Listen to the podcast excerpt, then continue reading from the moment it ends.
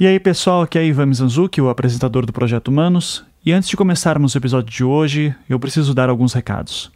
Primeiro, queria reforçar meu agradecimento pela repercussão que o caso Evandro está tendo, com tanta gente comentando e mandando mensagens para mim. Eu entendo tudo isso como um baita elogio, de verdade. Contudo, eu preciso falar sobre algumas coisas que alguns de vocês vêm fazendo e que estão me incomodando. Primeiro, toda semana aparece alguém fazendo um comentário de que no final da temporada eu vou revelar que eu sou o Evandro, que meu nome na verdade seria Ivandro ou coisa assim. Comentários assim não têm graça. Uma família perdeu um filho e tantas outras famílias foram destruídas por causa deste caso. Eu sei que estamos na internet e eu não tenho como controlar tudo que vocês falam ou dizem, mas eu peço um pouco de bom senso. Sem ressentimentos, eu não estou brabo nem nada. Pessoalmente, isso nem me afeta mas eu peço que respeitem a dor da família Caetano e das outras famílias envolvidas. Segunda coisa, eu preciso deixar algo bem claro sobre o último episódio. A execução do coronel Valdir Copete Neves não teve nada a ver com o caso Evandro. Conforme a própria matéria que eu coloquei no ar inteira naquele episódio, ele foi assassinado por conta de uma dívida. A polícia já prendeu envolvidos e as filhas acreditam que há uma outra pessoa por trás daquilo, uma pessoa também envolvida nessa questão da dívida. Elas têm todo o direito de cobrar as autoridades por investigações mais profundas e de correr atrás de todos os envolvidos, sejam eles quem forem. Mas o caso Evandro e o assassinato de Copete Neves são dois eventos isolados. Eu admito que foi um erro meu de não ter deixado isso claro. Mas eu também peço que parem de achar que há mais coisas por trás disso. Nós estamos lidando com pessoas reais aqui, e acusações levianas sem fundamento podem ter consequências bastante graves. Eu peço desculpas por não ter deixado isso mais claro no último episódio. Quando eu narrei as poucas vezes que falei com o Coronel Neves, foi apenas para dizer o seguinte: que eu estava tentando conseguir uma entrevista com ele, que ele me fez um pedido para escrever sua biografia, que eu recusei, que nossas conversas pararam por aí e que logo em seguida ele foi executado. Por coincidência, na semana em que foi lançado o primeiro episódio do caso Evandro. Eu queria dividir minha frustração com vocês da entrevista não ter ocorrido. Só isso. Eu não sei o que ele me diria e eu não me arrependo de ter recusado de escrever sua biografia. E se for para especular, eu desconfio que o que ele teria para me dizer não seria nada do que eu já não sei. E eu penso isso por um motivo simples. O caso Evandro já tem quase 30 anos. Se ele quisesse ter falado algo nesse tempo todo, ele poderia ter feito já em várias outras oportunidades muito mais relevantes do que um simples podcast. Essa história já tem confusão o suficiente, então vamos tentar nos ater aos fatos e contextos relevantes para o caso Evandro em si. Novamente, eu peço desculpas por qualquer mal entendido e agradeço todo o carinho e repercussão que vocês estão me proporcionando. E é isso. Vamos agora ao episódio 9, a fita cassete. Este programa descreve cenas fortes e não é recomendável para pessoas sensíveis. Todas as pessoas aqui citadas tiveram seus nomes retirados de documentos públicos, autos de processos e matérias que saíram na imprensa, respeitando as vontades daqueles que se recusaram em conceder entrevistas quando os contatamos. Caso algum dos citados sinta-se desconfortável e deseje um direito de resposta, favor enviar um e-mail para contato@projetohumanos.com www.cultura.com.br.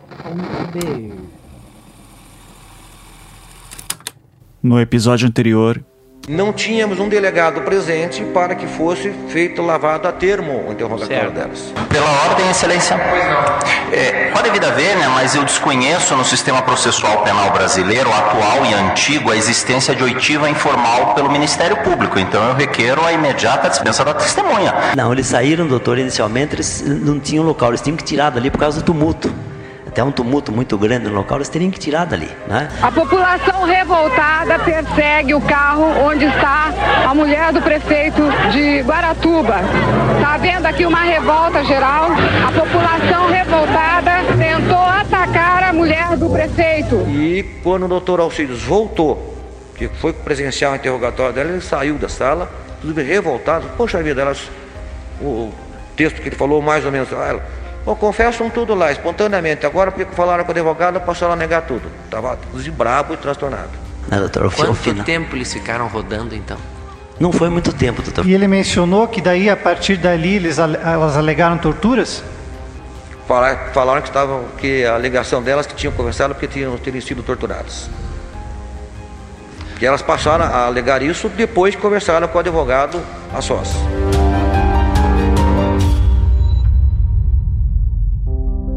Eu sou Ivan Mizanzuki e este é o nono episódio do Caso Evandro, a quarta temporada do Projeto Humanos.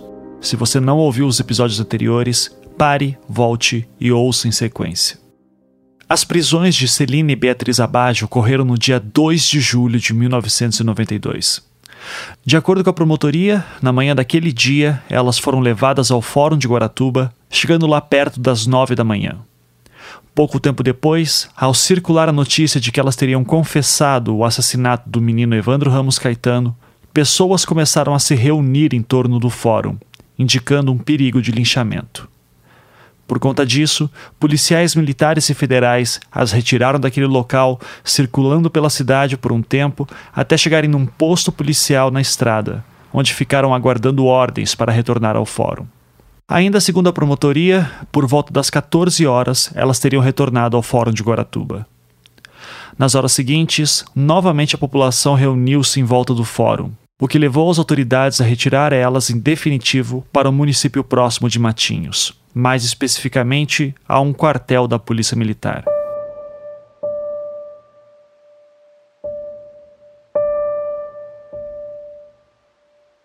Fizeram a travessia num ferryboat exclusivo para Zabage, que estariam acompanhadas de médico e advogado. De acordo com os depoimentos prestados em agosto de 93 por policiais do Grupo Águia, da Polícia Militar, que participaram das prisões, seria neste deslocamento que a fita cassete contendo as confissões delas teria sido feita, conforme citei no último episódio. E como mencionei anteriormente, mesmo que eu dê uma série de benefícios à dúvida sobre se Celina e Beatriz estavam no mesmo carro, uma coisa sempre me incomoda nessa parte: o fato de Oswaldo Marceneiro estar na fita, sendo que também de acordo com o depoimento do grupo Águia, naquele momento ele deveria estar em Matinhos.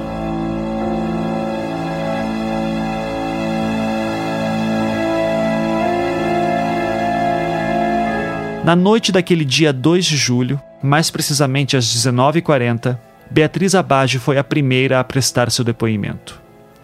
E já na ocasião, ela negou participação no crime, assim como indicou que teria sido torturada. De acordo com o promotor da Alcol, ela teria feito isso após ter conversado durante uma hora com um segundo advogado que chegou de Curitiba para representá-la, o Dr. Roberto Machado Filho. O que podemos notar então é que, de acordo com a promotoria, essa narrativa da tortura só teria aparecido por sugestão do advogado de defesa. Nós falaremos sobre essa questão mais no futuro. Por ora, vamos reforçar que essa confissão delas em fita cassete é o único registro que se tem nos autos de uma confissão. Determinar seu local e momento de gravação é essencial aqui, se quisermos acreditar que essa é uma fonte confiável. E infelizmente, esses detalhes não constam no dossiê Operação Magia Negra, formulada pelo Grupo Águia, conforme também mencionamos no último episódio. Mas vamos agora fazer aquele exercício de imaginar como que a população recebeu a notícia das prisões.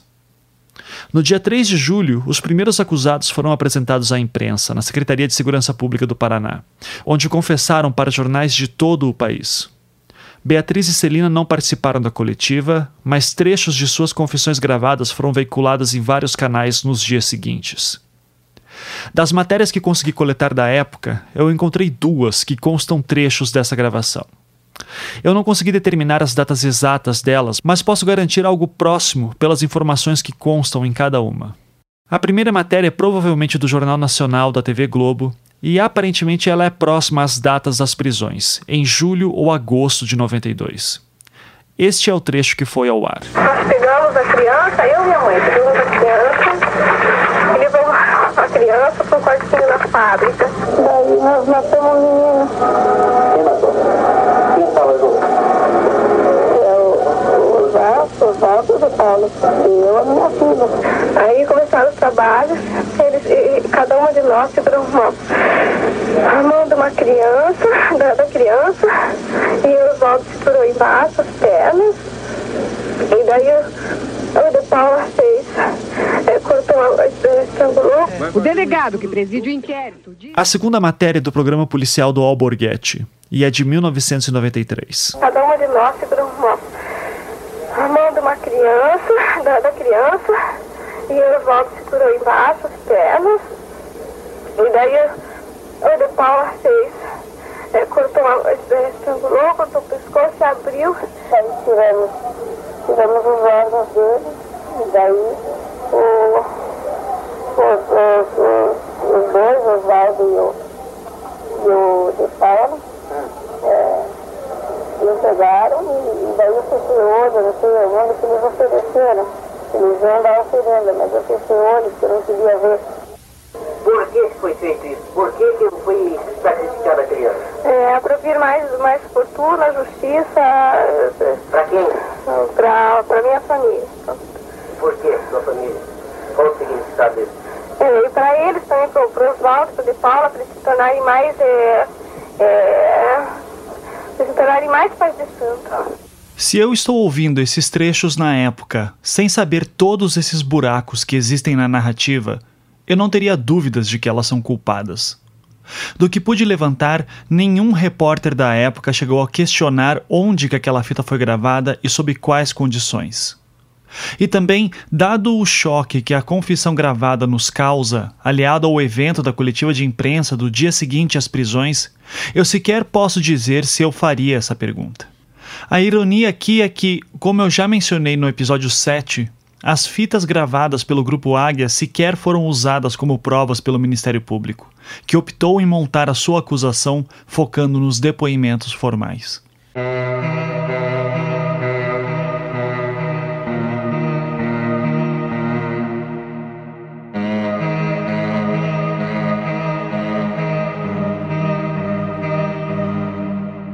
Eu perguntei para alguns repórteres que cobriram o caso na época se eles receberam uma cópia da fita cassete e nenhum pôde me dizer com certeza.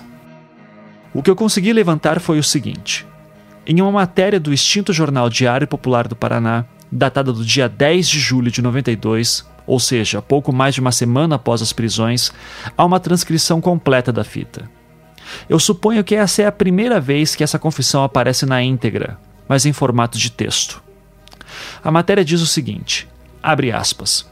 O secretário José Moacir Favetti, da Segurança Pública, reuniu repórteres em seu gabinete no início da tarde de ontem para que ouvissem a fita gravada com os depoimentos de Celina e Beatriz Cordeiro Abage sobre o ritual satânico que resultou na morte de Evandro Ramos Caetano no mês de abril último em Guaratuba. Na mesma oportunidade, o secretário distribuiu o teor de um interrogatório em que participaram implicados na morte do menino. Em dado momento, Beatriz foi perguntada sobre o horário em que o guri foi levado para Osvaldo, e ela respondeu entre duas e três horas. Fecha aspas.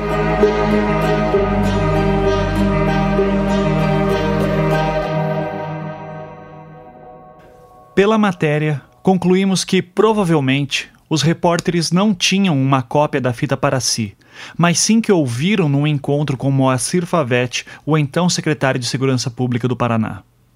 Mas eu posso estar enganado e pode ser que algum jornalista tivesse uma cópia consigo. Inclusive, é bem provável que isso tenha acontecido por motivos que mostrarei mais adiante. Eu só não sei dizer se já foi naquele encontro ou depois que conseguiram uma cópia. Em seguida a esses parágrafos que li, a transcrição completa da fita. Já no caso dos canais de televisão, até onde pude levantar, não houve nenhuma transmissão na íntegra dela, o que também seria inviável, já que a gravação inteira tem cerca de 20 minutos. E conforme prometi no último programa, neste episódio eu tocarei na íntegra a fita cassete que contém as confissões de Beatriz e Celina Bage. Provavelmente essa será a primeira vez que a fita será ouvida desta forma integralmente em algum veículo de comunicação. Para manter a integridade dessa gravação, eu vou passá-la sem qualquer tratamento de áudio e comentarei alguns trechos específicos, me baseando em duas fontes principais.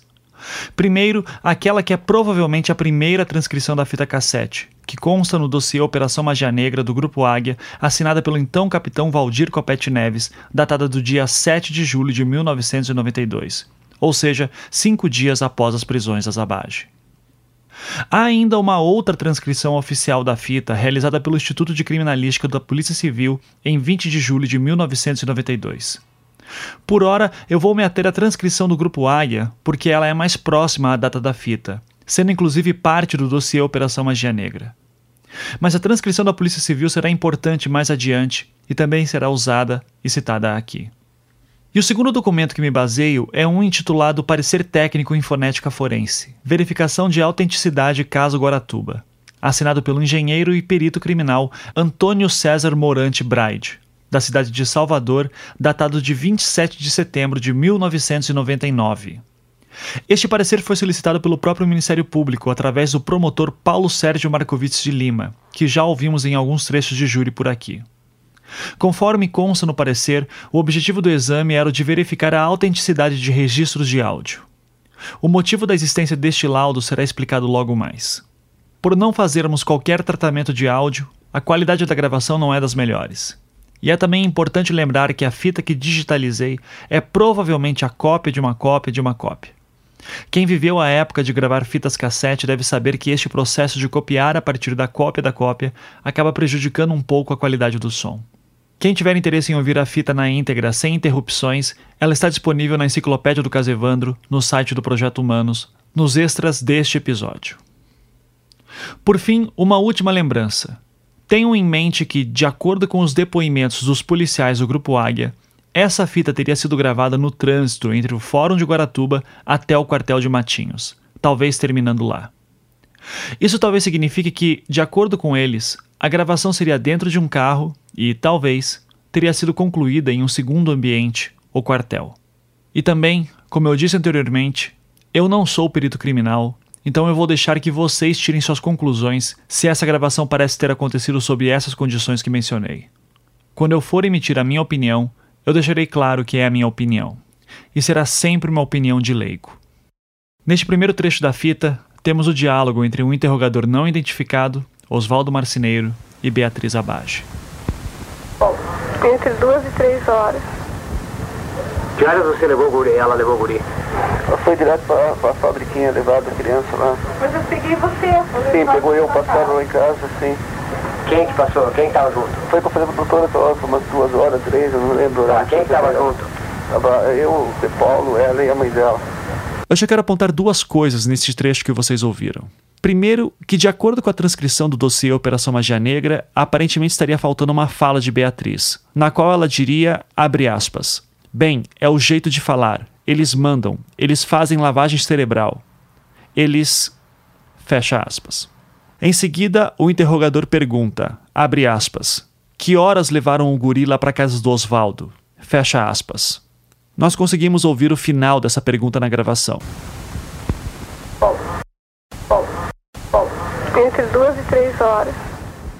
O segundo ponto que gostaria de comentar é que, como mencionei antes, se partirmos das explicações dadas pelos policiais do Grupo Águia, Oswaldo sequer deveria estar no início dessa gravação, já que ele não estava em Guaratuba no momento em que elas são retiradas do fórum e que dos três policiais que citam a gravação da fita, todos dizem que a gravação começou no trajeto entre Guaratuba e Matinhos. Inclusive, o policial Dirceu Silvestre Matias disse que, abre aspas, a fita começou a ser gravada dentro do carro, depois da saída do fórum, com destino à Companhia de Matinhos e prosseguiu no ferryboat. Fecha aspas. Pois bem, esse é o som de um ferryboat, retirado da fita VHS que mostramos no episódio 7. Agora, o mesmo ferryboat, gravado dentro do carro, quando Beatriz está falando com o policial federal. Beatriz, olha pra mim só um pouquinho, Beatriz. Não tô me sentindo bem. Eu sei que você tá não sentindo bem, Beatriz. Mas, Beatriz, o que que deu na tua cabeça de vocês fazerem isso? Conta pra mim. Som do ferryboat capturado pela câmera fora do carro. E agora dentro do carro. Fiquem atentos a se algum som desse tipo aparece em algum momento da gravação. E eu já adianto que de minha parte eu não encontrei.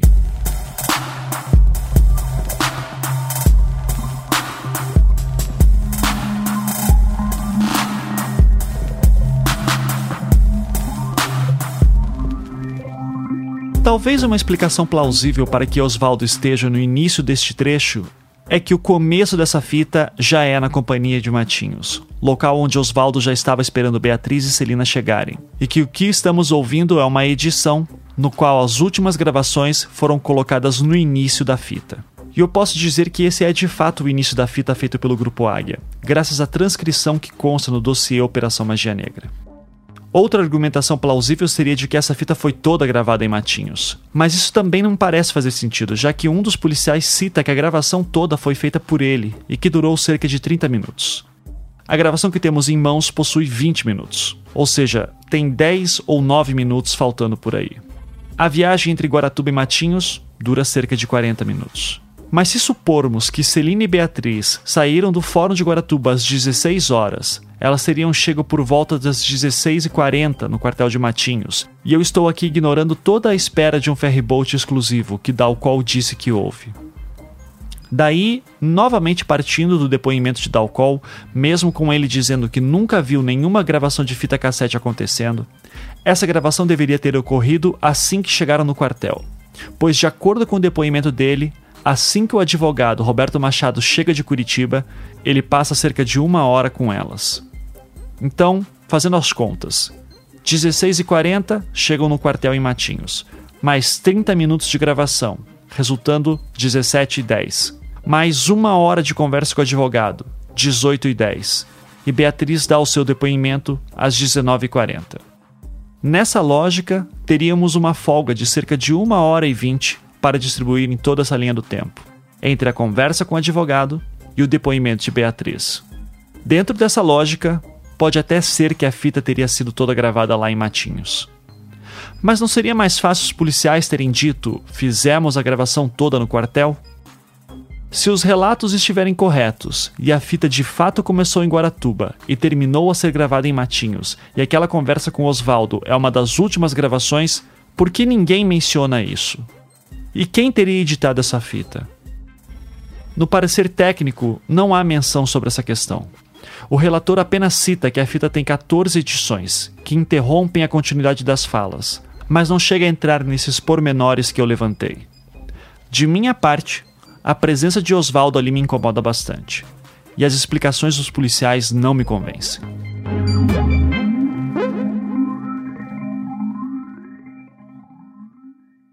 Continuando a fita. Ela e a mãe dela. E daí o que fizeram lá na fábrica? Levamos a criança pra lá, deixamos. Hein? Ah, levamos a criança e deixamos presa lá no quartinho. E que, com quem? Com o. Quem? Com o? Do ponto de vista da análise do discurso e de como essa confissão aparece na imprensa, este é um outro trecho curioso por dois motivos. O primeiro são as diferenças que existem na transcrição do Grupo Águia, da matéria do Diário Popular e da entonação da fala que só é possível de se perceber quando ouvimos o áudio. Que, é bom lembrar, aparentemente nunca foi ao ar na imprensa na sua integridade, ao menos não que eu tenha encontrado. No dossiê Magia Negra, todas as seguintes falas de Beatriz terminam com reticências, então eu vou fazer a entonação devida. Ela diz, abre aspas, levamos a criança e fechamos a criança no quartinho. Pergunta, com quem? Beatriz, com o Bardelli. Quem? Com o Bardelli. Fecha aspas. Já na matéria do Diário Popular, essas mesmas falas de Beatriz terminam com um ponto final, ficando a entonação da seguinte forma: abre aspas. Levamos a criança e fechamos a criança no quartinho. Com quem? Com o Bardelli. Quem? Com o Bardelli. Fecha aspas. Agora ouçam novamente Beatriz falando. Ah, levamos a criança e deixamos presa lá no quartinho. E que, com quem? Com o Badeli. Quem? Com o Badeli? De acordo com as defesas, essa seria uma entonação de quem está testando o interrogador, para ver se ele aprova sua fala. Do tipo, foi o Bardelli. Quem? O Bardelli, né? E um outro indicativo disso seria o tempo que ela demora para falar Bardelli, como se ela estivesse sob muito estresse, pensando em nomes que satisfariam o interrogador. Com quem? Com o Badeli. Quem? Com o Badeli? Além dessa questão da construção do discurso, o segundo motivo que torna esse pequeno trecho curioso é o seguinte: notem como aparece uma música ao fundo. Badeli. Isso acontece em vários momentos e será um ponto essencial para as defesas. Segundo elas, a música seria para abafar as torturas, que aconteceriam nos momentos em que há os cortes ou interrupções de fala. E é verdade isso, João? Eu não, eu falei, quem ficou diretamente olhando a criança, eu não tenho, eu não vi quem ficou tomando fora. A fala de Oswaldo aqui ficou meio abafada, mas pela transcrição ele teria dito o seguinte: abre aspas. Foi o que eu falei. Estava com a criança e eu não vi quem ficou cuidando da criança. Fecha aspas.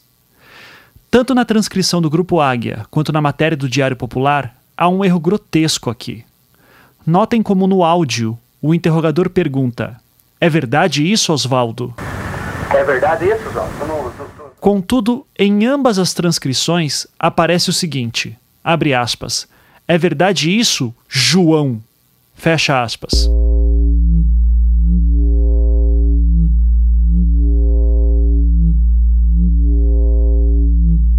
Como se a pessoa que estivesse transcrevendo tivesse entendido ali um João no lugar de Oswaldo. É verdade isso, Oswaldo? E em seguida, o tal de João, que na verdade é Oswaldo, responde o que já ouvimos. Inclusive, tanto na matéria quanto no dossiê, existe um indicativo de que João está respondendo. Talvez esse seja um indício de que o Diário Popular recebeu uma cópia em texto da transcrição do Grupo Águia, não tendo apenas se limitado a ouvir a fita no encontro com o secretário de segurança que a matéria menciona. Esse é um detalhe que será mais importante mais para frente.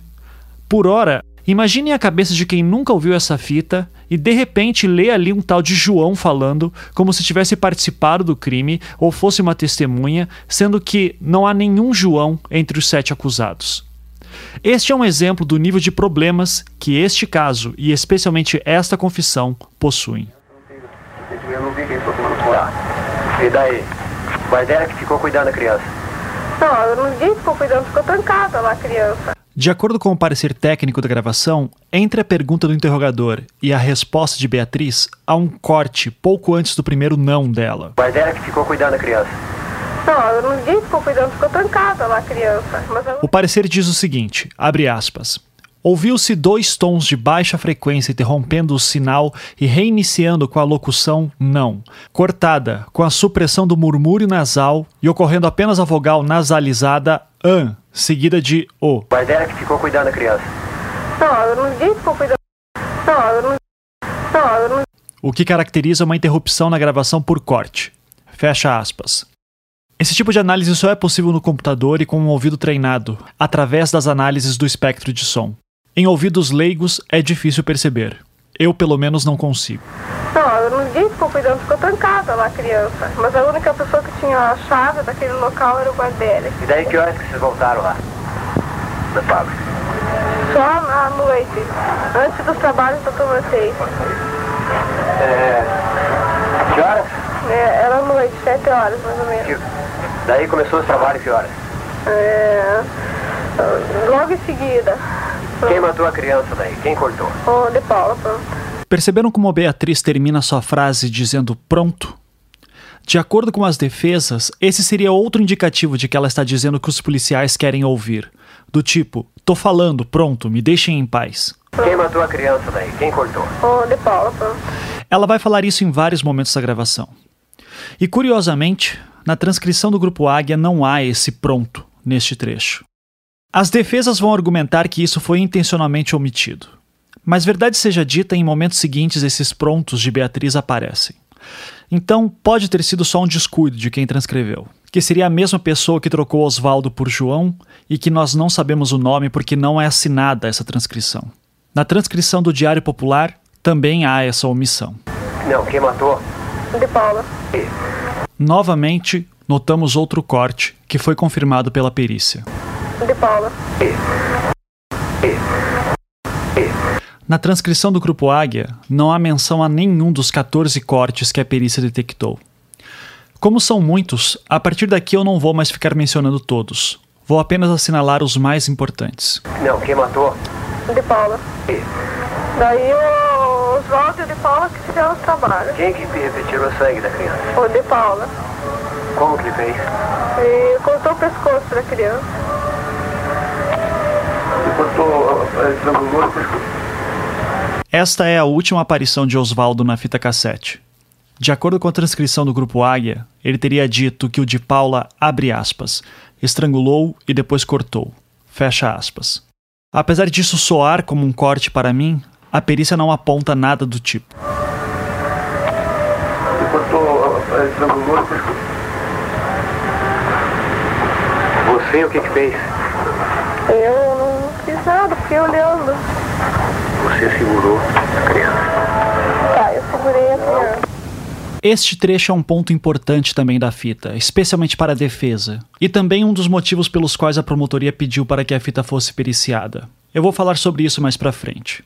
No momento, apenas notem que o interrogador pergunta: E você? O que você fez? Você o que que fez? Beatriz responde: Eu não fiz nada, eu fiquei olhando. Eu não fiz nada, fiquei olhando. Então, o interrogador parece induzir a resposta: Você segurou a criança. Você segurou a criança. E ela confirma repetindo: Tá, eu segurei a criança. Tá, eu segurei a criança. Em seguida, o interrogador diz: Não, Eu segurei a criança. e há um corte. E Beatriz retorna em um outro momento depois do corte, chorando. Ai, jantando isso, pessoal. Conte, conte, conte. Para as defesas, esse é um momento claro de que ela está sendo forçada a confessar algo nos termos que os policiais querem. De acordo com a perícia, não houve corte nenhum em todo esse trecho, até a sua interrupção após o não. Você segurou a criança. Tá, eu segurei a criança.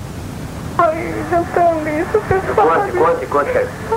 Pessoal, foi tirado os órgãos, você quer que? Eu não Como é que não? Não quero, quero que você me fale. Como é que era? Foi tirado o quê? De acordo com a transcrição do grupo Águia, neste trecho ela teria dito o seguinte: abre aspas. Eu não estou aguentando isso. Choro. Aí ele foi tirando os órgãos. O interrogador pergunta: Conte, conte aí. Eu quero que você me fale o que foi tirado. Fecha aspas. Ouça agora o que está na fita. Ai, pessoal. Conte, conte, conte. cara. Pessoal, foi tirado os órgãos, você quer que? Eu Como é que não? Não quero, quero que você me fale. Como é que era? Foi tirado o quê? Nesta fita, a frase Eu não estou aguentando isso estaria incompleta.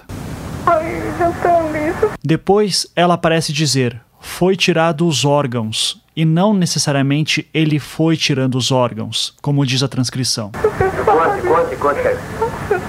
Foi tirado os órgãos. Mas o que mais chama a atenção é que ela claramente diz: o senhor quer que diga. Conte, conte, conte.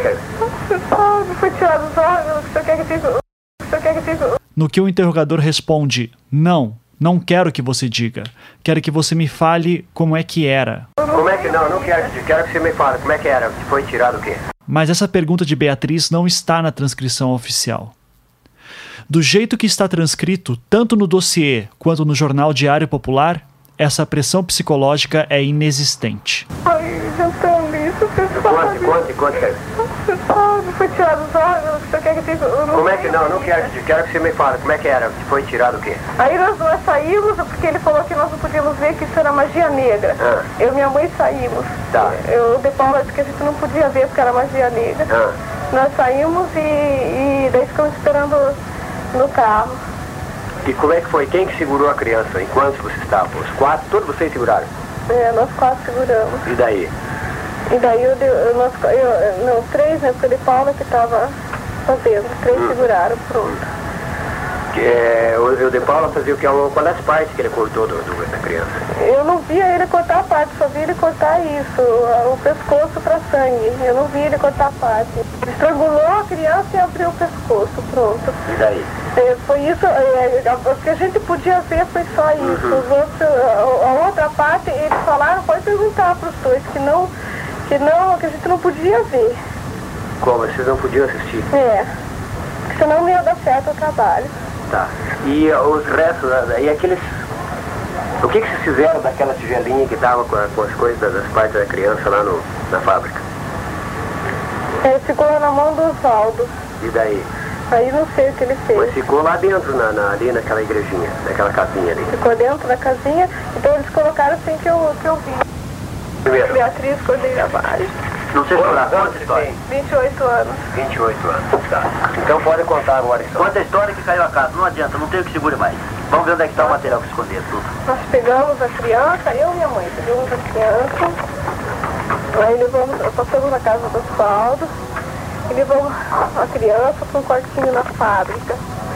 Essa criança é, ficou lá na fábrica até é, sete horas mais ou menos. Aí chegou, daí eu passei, e minha mãe pegamos o Osvaldo de Paula. Aí começaram os trabalhos, eles, e, cada uma de nós segurou uma, a mão de uma criança, da, da criança, e o Oswaldo segurou embaixo as pernas. E daí o, o de Paula fez, é, cortou, estrangulou, cortou o pescoço e abriu.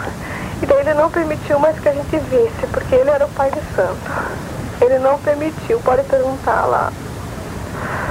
Isso é verdade que você está falando? É totalmente verdade, eu assino. Verdade verdadeira? É verdade, Pode verdade. confiar em você? Pode. Você confirma tudo isso? Confirmo na justiça, onde vocês quiserem. Isso. Eu assino já, quer- querem que eu assine, eu assino. Não, me não dá. quero que você assine, eu só quero que você fale a verdade. Para que a gente possa... a criança? Aí nós pegamos é, no carro, pronto. Que carro? No meu carro, Que carro que é o teu? Escort, Que cor? cinza. Placa. Ai, CH2993. Quem que estava com você no carro? É, eu e minha mãe. Quem que dirigia? Eu. Quem mais estava no carro? Você? Só eu e minha mãe que estávamos no carro, né? Aonde que vocês pegaram o guri? Onde é que ele estava? É, na, na- na esquina já da casa dele. Que horas eram isso? Eram é, mais ou menos é, duas horas da tarde. Marquem este horário. Duas horas da tarde. É o horário que Beatriz está confessando que pegou o Evandro. É o mesmo horário que ela cita no início da fita, quando Oswaldo está junto. Ouçam esse trecho de novo. Entre duas e três horas. Que horas você levou o guri? Ela levou o guri?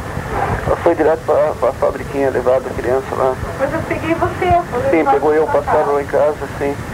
Quem que passou? Quem estava junto? Foi para fazer a doutora umas duas horas, três, eu não lembro. o horário. quem que estava junto? Tava eu, o de Paulo, ela e a mãe dela.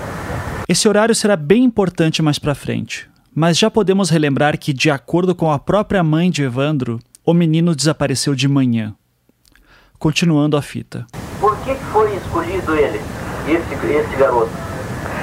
É, qualquer criança foi escolhido ele. O- Por que ele? O De Paula que mandou. De Paula que mandou que fosse uma criança é loira de olho claro. Por que, por que loiro de olho claro? Não, não sei, ele que falou que, o pai que ele é pai de santo que ele mandava.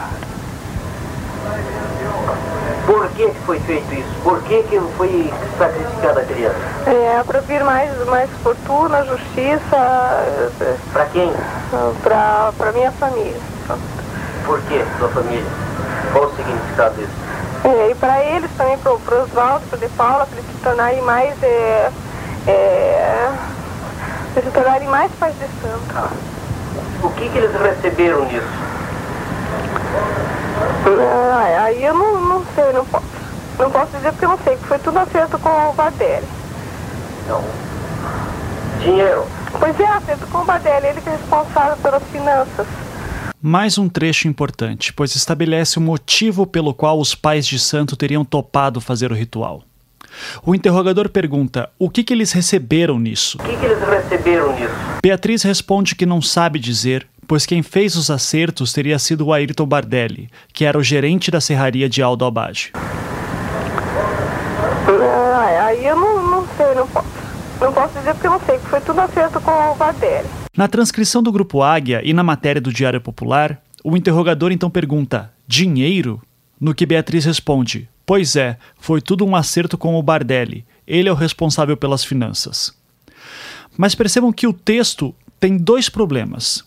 Primeiro, que ele não transparece o tom de voz do interrogador, que não é o de quem pergunta dinheiro, conforme consta no dossiê. Dinheiro. Pois é, acerto com o Bardelli, ele é responsável pelas finanças. Além disso, a transcrição omite o interrogador dizendo alguma coisa que, de acordo com a defesa, é um não. Não posso dizer porque eu não sei, que foi tudo acerto com o Bardelli. Não. Dinheiro. Não. Não. De minha parte, eu admito que não consigo entender exatamente o que ele está dizendo. Pode ser um não, faz sentido ser um não, mas eu posso estar sendo condicionado pela sugestão da defesa.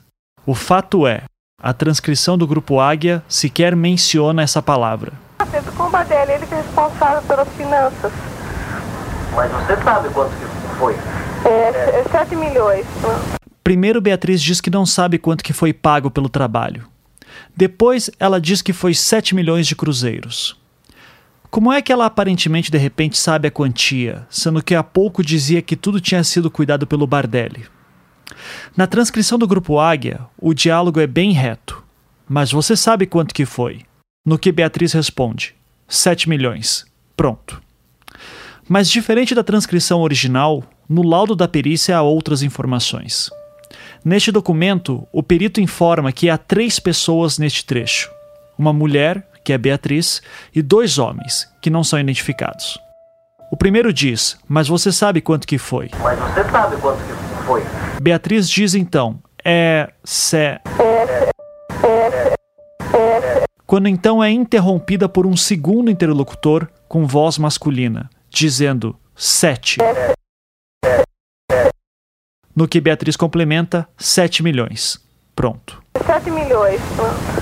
Em seu laudo, o perito afirma que, abre aspas, não há evidências de edição quando uma voz masculina ao fundo fala em tom afirmativo a palavra sete, no mesmo momento em que a voz feminina fala sé, e só depois conclui com 7 milhões, pronto. Fecha aspas. Mas você sabe quanto que foi? É, 7 milhões. De acordo com as defesas, isso seria mais um indicativo de que Beatriz estava sendo treinada a falar o que eles queriam.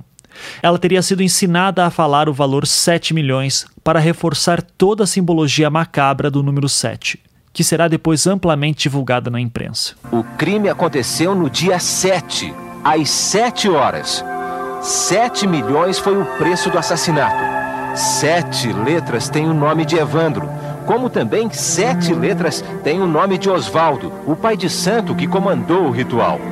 Sete são as linhas espirituais da Quimbanda, que é o culto seguido pelos assassinos. E sete letras também têm o nome de Leandro, um garoto que também sumiu em Guaratuba. Eu não encontrei exatamente um contra-argumento da promotoria para este trecho em específico.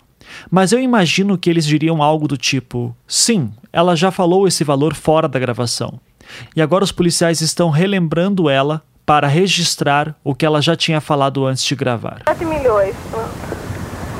Confesso direitinho, dona não 7 milhões. Quem, quem ficou com os 7 milhões? O Oswaldo. E o De Paula. E o De Paula. Quem, eles, como é que foi dividido entre eles? Você sabe? Não, a divisão deles eu não participei, foi particular deles, eu não participei. Quem que deu o dinheiro? Foi o Bardelli. De, dinheiro de onde que era esse? Da fábrica. Da, da, dos lucros da O fábrica. Bardelli sabe tudo. É, essa parte aí o Bardelli sabe. Sabe? Eu acho que sabe, né? Porque ele que fez. Tá, e o de Paulo tá, e o, e o, e o o Bardelli sabe da história. E onde é que vocês deixaram o resto do menino? É, a gente não pôde ver, o De Paula que mandava nisso. Tudo o De Paula que manda. Ele guardou aonde os restos do menino? É, no, ele colocou numa bacia que eu não sei dizer do que, que é e não sei. É, Pra onde? Eu acho que pra, talvez pra casa dele, eu não sei porque eles não comentaram nada. Eles proíbem a gente de falar, eles mandam, eles fazem lavagem cerebral, eles mandam. Eles Quem lavou o proíbem. corpo? Como é que foi a história do corpo lá? Depois que vocês cortaram onde menino? Lá na fábrica. É, que é onde que, que é um lugar na fábrica? É, na frente da casinha. E a mulher que mora lá? É, a mulher. Sei, não sabia que morava mulher lá. A fábrica, você diz a serraria? É. E aquela mulher que mora naquela residência lá?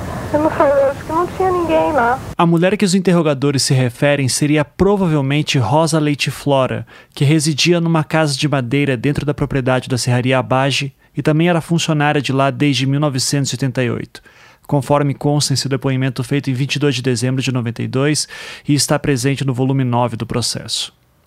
Se for de fato ela, três coisas são curiosas nessa dúvida do interrogador. Primeiro, que indica que alguma investigação foi feita pelo Grupo Águia, pois Beatriz realmente não tinha contato com os funcionários da serraria de seu pai. Segundo, que ela não consta como uma das testemunhas apontadas no dossiê Operação Magia Negra. E terceiro, que, no depoimento que citei, ela nega que qualquer coisa tenha acontecido na fábrica. Tendo em vista que ela morava na serraria, seria de se presumir que ela tivesse visto algo. Obviamente, apesar de ter afirmado que nunca frequentou a casa da família Bage, seu depoimento provavelmente não foi tido como muito confiável por conta dessa aproximação à empresa. Não sabia que morava aqui. É, outra coisa, daí eu, eu, você, o menino estava morto já ou não? Quando começaram a mexer? Tava morto. Eu não, quando eu vi, tava morto. É? Vocês transportaram o menino aonde? É, no escorte. Aonde? Mas no escorte, eu sei, mas aonde que transportaram? É, no porta-mala. Porta-mala, e como é que vocês fizeram para pegar o menino na rua? É, de- demos uma bala pra ele dentro do carro. Por quê? É que chamaram pelo nome? Conheciam? Não, eu não conhecia. Falei, oi, tal, vem aqui, uma bala. E ele entrou no carro. É? Que roupa que ele estava vestido? É, de bermuda e camiseta. A roupa tá onde? A camiseta. Tá com. Tá, tá com os fios, eles já encontraram a camiseta. É? Engraçado? Notem que ocorreu um corte aqui bem no momento em que Beatriz confessou que o Grupo Tigre teria encontrado a camiseta do menino. E tendo em vista que a camiseta não consta nos autos, isso poderia ser entendido como ocultação de provas para beneficiar a família Bage. Ou seja, seria aquela confirmação de que a Polícia Civil estava a serviço deles. Pelo menos é o que este trecho pode levar a entender. Engraçado? É, a, a faca, o material tá onde? Paula. É? A roupa. E aí, onde vocês cortaram o menino? Sujou de sangue? Sujou areia na frente. E daí, como é que fizeram? Aí é, é, jogamos areia em cima só. Hã? É, Foi jogado, jogado Não, areia em botaram cima. em cima. É, o sangue saiu na areia. Tá, não, mas vocês cortaram o menino aonde? Não foi dentro da casa? Onde é que foi cortado? Na, na frente da casinha. É? É. Que hora era isso? É, Não sei, porque a gente não, eu olhei no relógio, era depois era à noite. Presta atenção, você não tá querendo falar, né? Não, tô falando, tô falando. Você não tá querendo falar. Era à noite ou de, ou de, ou de, ou de, era acho que 8 horas. O Bardelli tá sabendo também dessa, dessa, dessa parte.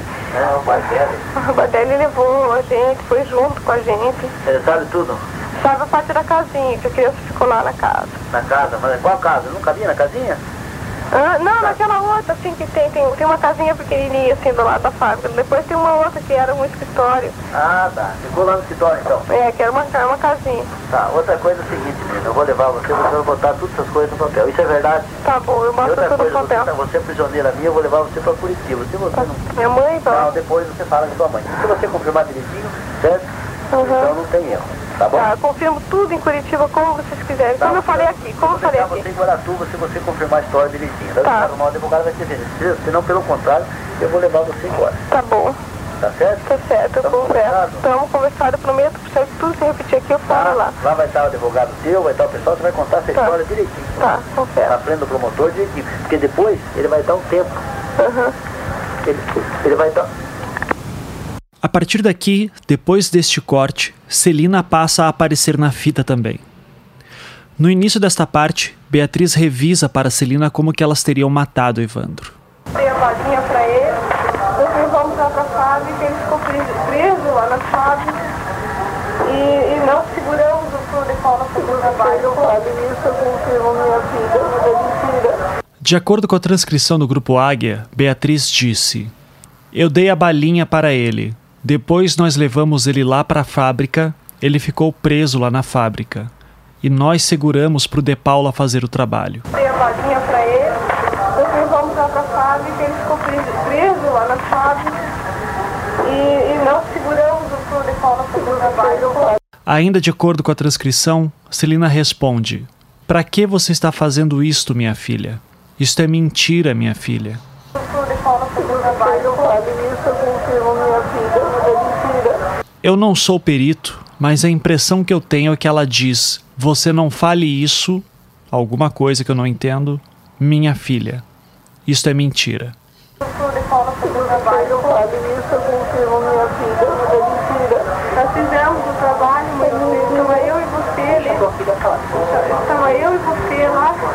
Segurando.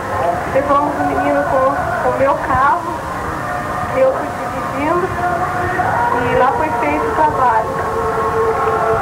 Paula fez o trabalho, tirou os olhos do menino, para que a gente tivesse mais altura, tudo. Estava eu você, Oswaldo e de Paulo. E quem pagou foi o Vardelli, o Vardelli que ficou cuidando da criança. O Vardelli pagou para eles, né? Quanto? Fale, mãe, conte isso. Agora é ela, ela que vai falar. Quanto? É minha filha, se você está falando isso, é verdade. Quando fala é é Nós verdade. duas pegamos a neném, matamos, abrimos, abrimos a barriga, a boca dele. E daí? E daí matamos a criança. Quanto pagaram? Então, nós pegamos, Quanto foi? eu não sei, não me lembro. Pagaram pra quem? Assim, É. A tua filha tá pedindo, ela já entregou tudo, o de Paula já caiu, todo mundo já o de caiu. Paula. Todo mundo já caiu. Paulo também já caiu, o de Paula que nós pagamos. Não sei. sei. Ele, ele, ele falou mãe, lembra? Com o que que ele, co- com o que que ele abriu a criança? Que instrumento foi usado? Machado? Picareta?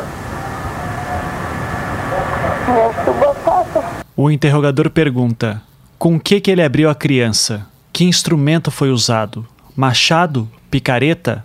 E Celina responde: Não, foi com uma faca. Com o que que ele, co- com o que que ele abriu a criança? Que instrumento foi usado? Machado? Picareta? Mestre Batata. Como que ele abriu? Que parte? Ele abriu do, do, do, do, no estômago. E o que que não aumenta? Não aumenta aqui dentro, porque sua filha está pedindo para você. É, do peito até na barriga. E daí? E daí ele. Sua filha está pedindo para você. Tá, eu tô. E daí, o que que ela fez? Sua filha? Daí nós matamos o menino. Quem matou? Quem estava junto? É o, o Oswaldo, Oswaldo de Paulo. A hora, E eu, a minha filha. a hora que, que vocês pegaram o guri, a, que ele cortou, ele estava vivo ainda ou não? Não, ele não estava vivo, estava morto já. Que, que horas que ele tinha morrido? Tinha matado ele? Hein? Ah, é, de tarde, né? Que horas, mais ou menos? Quando ele ficou no quartinho lá, ele ficou vivo ainda? Ficou vivo ainda. Hã? Ficou vivo ainda. Ficou vivo? Ficou vivo Até que horas? Era de dia, né? Era meio-dia, quando ele estava vivo ainda. Ter mais dinheiro, né? Pra gente ser bem rico. Mas de quem que alugou a cabeça de vocês que quis dar dinheiro? Quem dos Ah, vocês? foi, foi o de Paulo, É? E quem outro? Oswaldo. E quanto vocês pagaram? Você lembra? Quanto foi? Não lembro. Nós sabemos até que quem pagou já, não? Eu quero saber quanto foi. Você pagaram alguma coisa ou não? Eu fiz, estava no Beatriz tentou ajudar sua mãe na resposta, mas foi interrompida por um dos interrogadores. Na transcrição do grupo Águia, ela teria dito eu já, e daí é cortada pelo interrogador que diz psiu. Você alguma coisa ou não? Eu fiz, estava no Eu não consigo ouvir um eu já aqui. Você pagaram alguma coisa ou não? Eu fiz, estava no Não lembro quando pagaram, não. É? Outra coisa, onde é que, onde é que, com que vocês abriram o menino? Com uma serra, Que serra?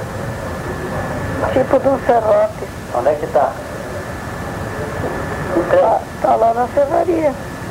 Em referência a armas do crime, até o momento Celina então falou que de Paula abriu Evandro usando uma faca e agora que abriram o menino usando uma serra, tipo um serrote, que estaria lá na serraria. Uma serra, Que serra? tipo de um serrote. Onde é que tá? Tá, tá lá na serraria. Tá lá no Serraria? Deve estar lá. Que lugar que tá lá? A tua filha pediu pra você confessar porque ela já contou história, o de Paulo já tá. contou história. Tá lá numa casinha, Tá? eu não vou levar vocês pra Curitiba, viu, senhor? Eu prometo que eu vou deixar vocês em Guaratuba, tá? Vocês vão ter o advogado de vocês, vão se defender. Agora confesso, porque senão eu vou levar vocês pra Curitiba pra se interrogar lá. E o que mais foi usado além do serrote? Foi usado uma faca, né? Tá. O que mais? E, a- e a serra, esse serrote. Não. Tava junto, você viu? Você tava É junto. que eu fechava o olho de vez em quando. É? Como é que depois, como é que vocês fizeram? Daí nós deixamos uma criança lá. Ele visitou muito? Não visitou muito. Por que não visitou? O que se quiser? É, nós demos um. Nós demos um. Assim, um, uma. com um pau na cabeça dele. Para deixar bem claro, os interrogadores perguntaram se o menino chegou a lutar. Celina disse que não, porque deram com um pau na cabeça dele. Nós demos um. assim, um, uma. com um pau na cabeça dele. Não minta. Eu? Não minta. Esse é um trecho que pode funcionar tanto para a defesa quanto para a acusação. Celina diz que deu com um pau na cabeça dele. O interrogador diz: Não minta, Celina. Não minta. Eu? Não minta. Para a defesa, isso é o interrogador induzindo a repetir o que ele queria que ela falasse. Para a acusação, neste momento os policiais já saberiam que o menino pode ter sido estrangulado, provavelmente por conta da confissão de Oswaldo, feita mais cedo. E realmente, de acordo com o laudo de necrópsia, não há qualquer lesão na cabeça que indicasse um golpe, mas há sinais que podem ser interpretados como sendo de estrangulamento. O que ele estava vestido então? Ele estava com um calçãozinho e uma camisa. Camisa? Uma camisetinha. Que cor que era? A camisetinha era.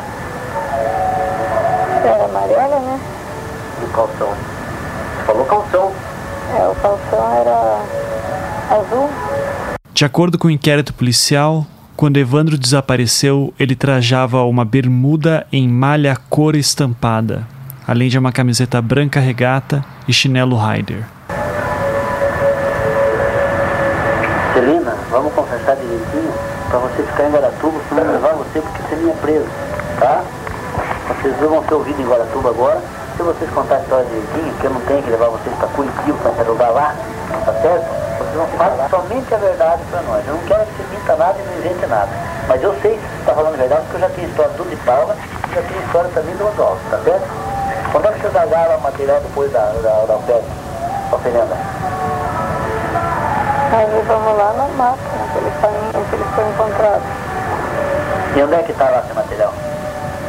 Você sabe achar lá? Ah, ah, o, corpo, o corpo do menino já foi achado. Mas e, e o resto do material que vocês fizeram de dentro? O que, que vocês fizeram? Não, não pode. Mas eu fechava muito o olho, eu já disse. Ele não tem Não. Segundo a transcrição do grupo Águia, essas últimas falas seriam as seguintes.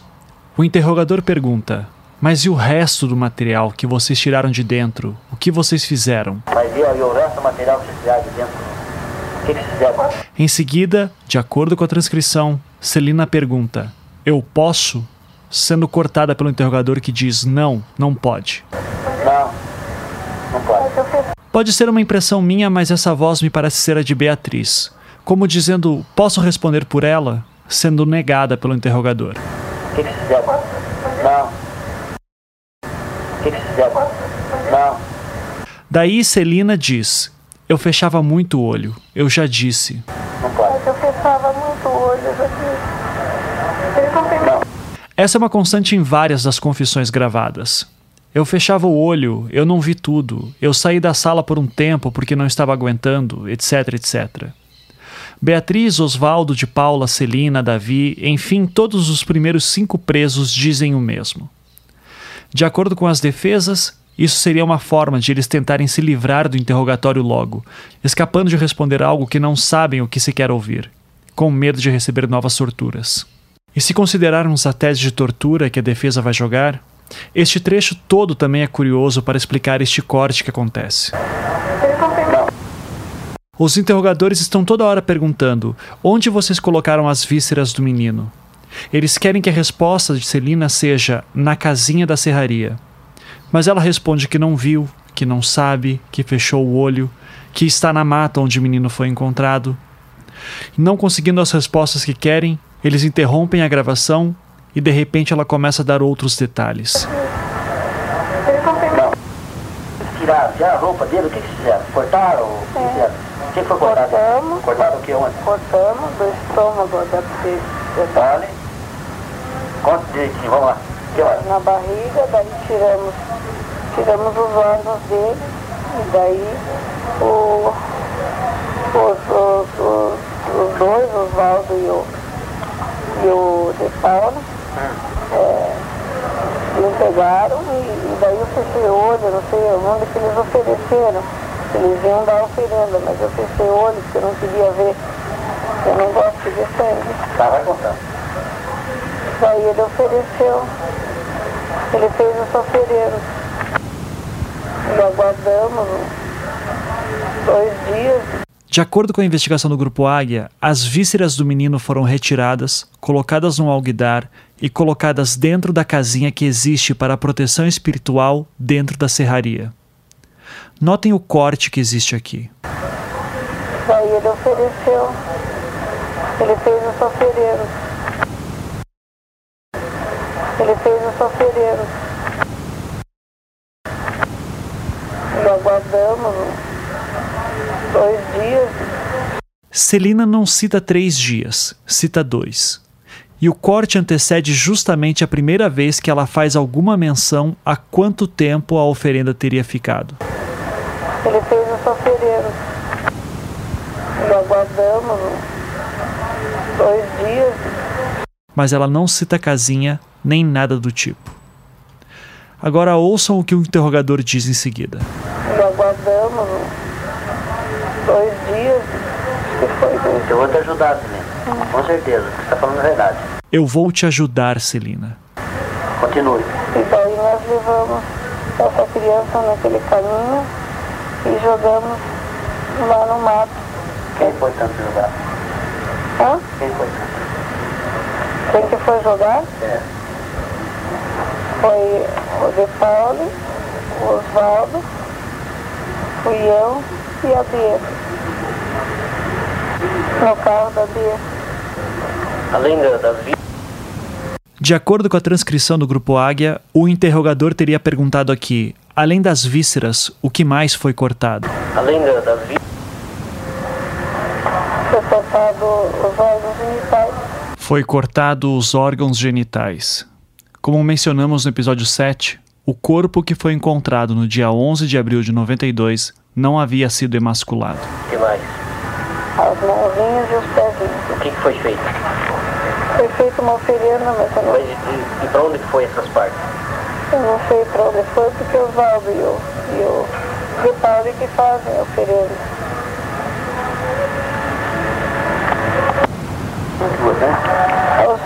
De acordo com a transcrição, o interrogador teria perguntado: Quem é o chefão? E Celina responde: É o Oswaldo. Você? Oswaldo, É os jovens, então mesmo? É. Ele que é o bom da boca ou de qual? Os dois são bons, né? Os dois é que fazem em conjunto. É? Eles alugaram a cabeça de vocês no capítulo. Então quer dizer que eles alugaram a cabeça de vocês? É? Eles alugaram a cabeça de vocês no capítulo. Pois é, Foi isso? foi. E outra coisa, o que, que vocês têm na, na- mais lá na, na, na fábrica de vocês lá embaixo? O que, que vocês têm lá? Tem alguma coisa lá diferente? Não, Não? Não tem nada lá? Não. Tem uma casa grande, o que mais? Não, tem só a- o barraco e do lado tem uma. Dentro da própria serraria tem uma peça. Que peça? É um, é um tipo de escritório, né? Tá, e daí? Depósito. E daí? E do outro lado tem uma casa de madeira. E o que mais tem lá? Tem bastante madeira, tem Madeira? terra, tem. Não, tem outras coisas lá, o que mais? Deve estar falando a verdade.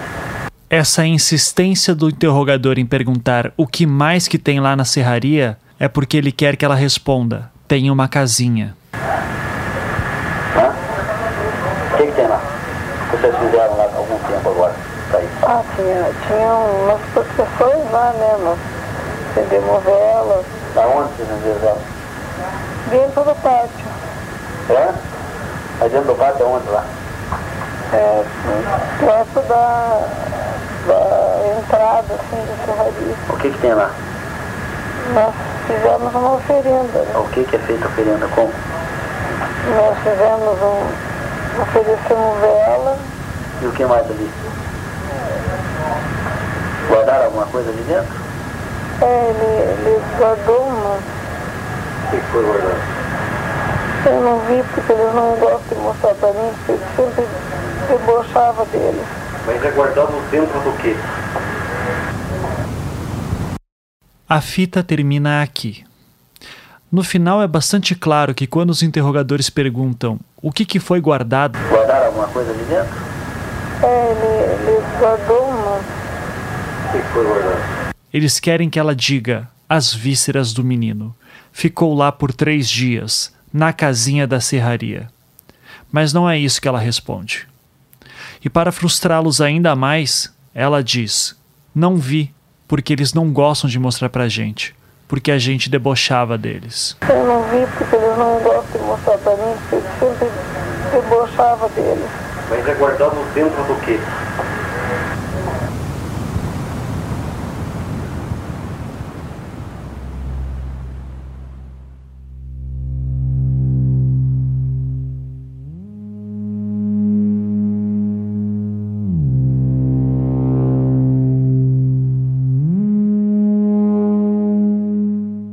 Dizer que essa fita é estranha é dizer o mínimo. Se selecionarmos apenas os trechos que foram à imprensa na época, sem dúvidas ela é bastante sensacionalista. Mas ao ser analisada de perto, ela é um desastre. Nós não sabemos quem interroga, há cortes demais, há conduções demais, há ameaças evidentes quando eles dizem coisas do tipo: a casa caiu, fale tudo e toda a espontaneidade que se espera de uma confissão vai por água abaixo. Isso sem contar que pelo menos eu não consigo acreditar que isso foi gravado dentro de um carro no caminho de Guaratuba para Matinhos, muito menos no ferryboat. Mas o poder midiático, como mostramos, foi bastante convincente para a população.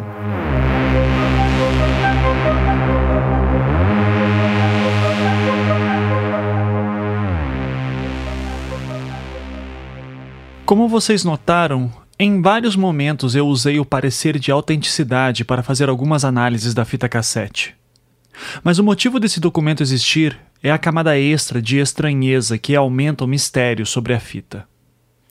Este documento foi solicitado pelo seguinte motivo: durante muito tempo, a fita cassete com a confissão da Zabage e Osvaldo havia simplesmente sumido dos autos.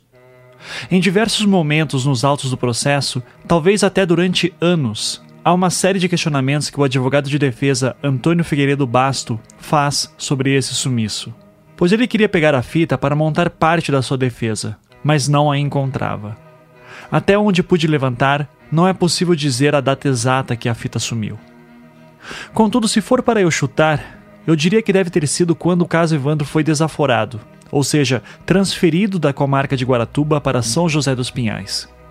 A juíza de Guaratuba entrou com um pedido de desaforamento em 27 de outubro de 95, e ele foi acolhido pelo Tribunal de Justiça do Paraná em 6 de agosto de 96.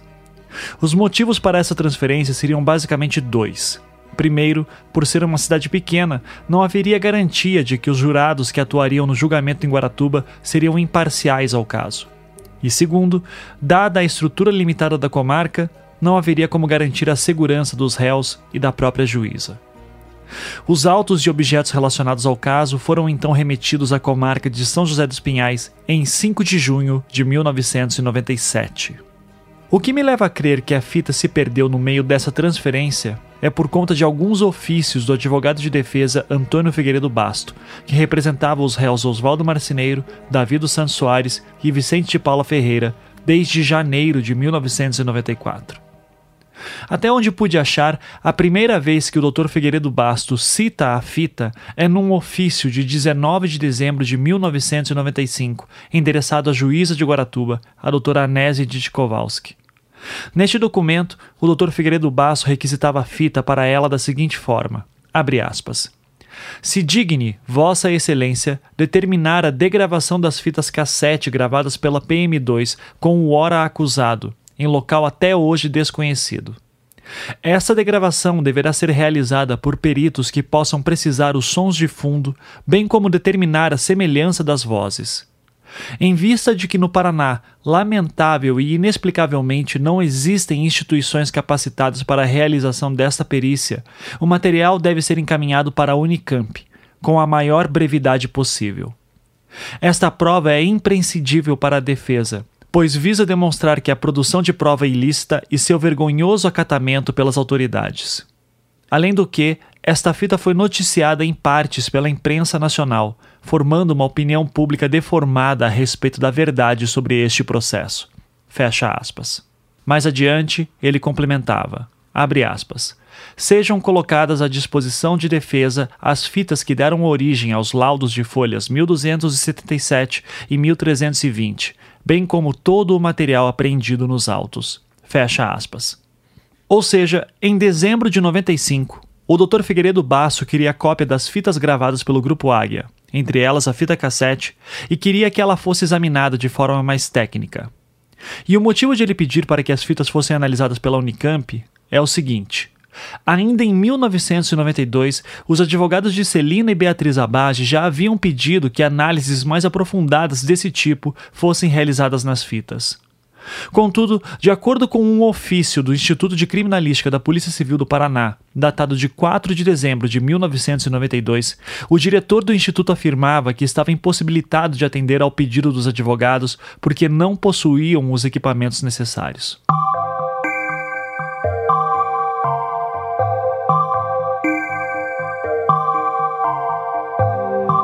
Pois bem, em dezembro de 1995, como ouvimos, Figueiredo Basso pediu cópia da fita cassete. Pouco menos de dois anos depois, ele citava novamente a fita em um outro documento, datado de 30 de outubro de 1997, dessa vez após o desaforamento do caso, ou seja, a transferência do processo da comarca de Guaratuba para São José dos Pinhais. Neste outro documento, agora endereçado à nova juíza designada, a doutora Marcelise Weber Lorit, Figueiredo Basso dizia o seguinte: Abre aspas. Aproveitamos o ensejo para mais uma vez reiterar que até a presente data a defesa não teve acesso às fitas de videocassete elaboradas exclusivamente pela acusação, sendo que tomamos conhecimento que os promotores de justiça que atuam neste caso foram os primeiros a verificar este material, sem que mesmo tratamento fosse dado à defesa.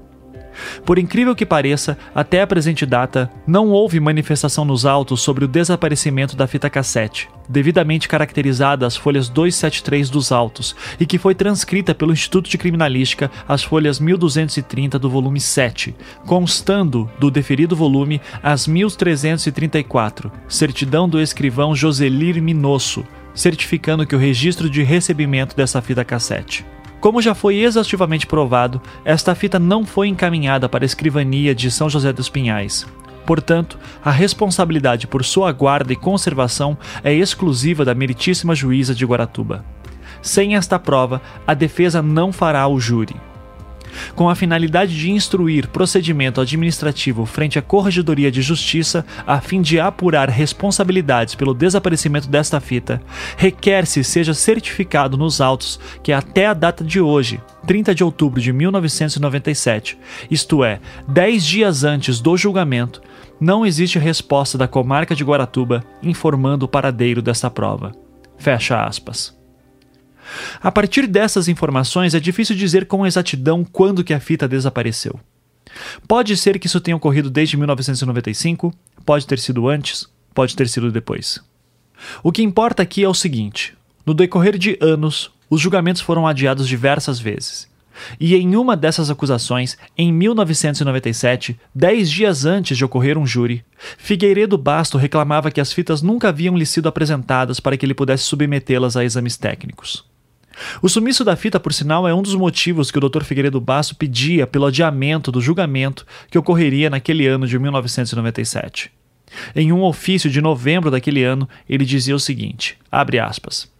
Curiosamente, até a data de hoje, 5 de novembro, não existe qualquer informação oficial nos autos quanto ao desaparecimento da fita cassete apreendida no segundo volume, a qual a defesa pretende exibir durante o julgamento. E nem se ouse dizer que tal fita não tem importância ao deslize da causa.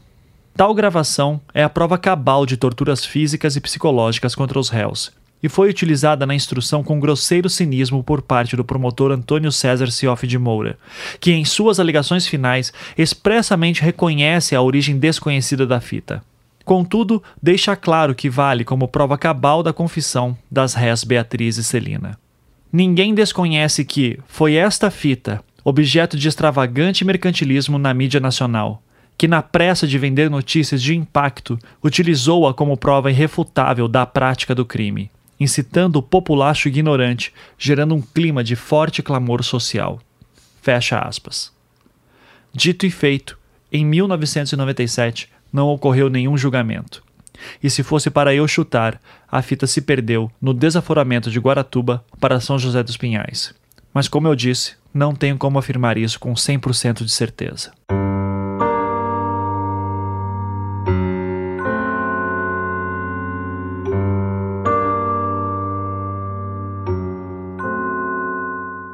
Em março de 98, finalmente ocorreria o primeiro julgamento de alguns dos acusados.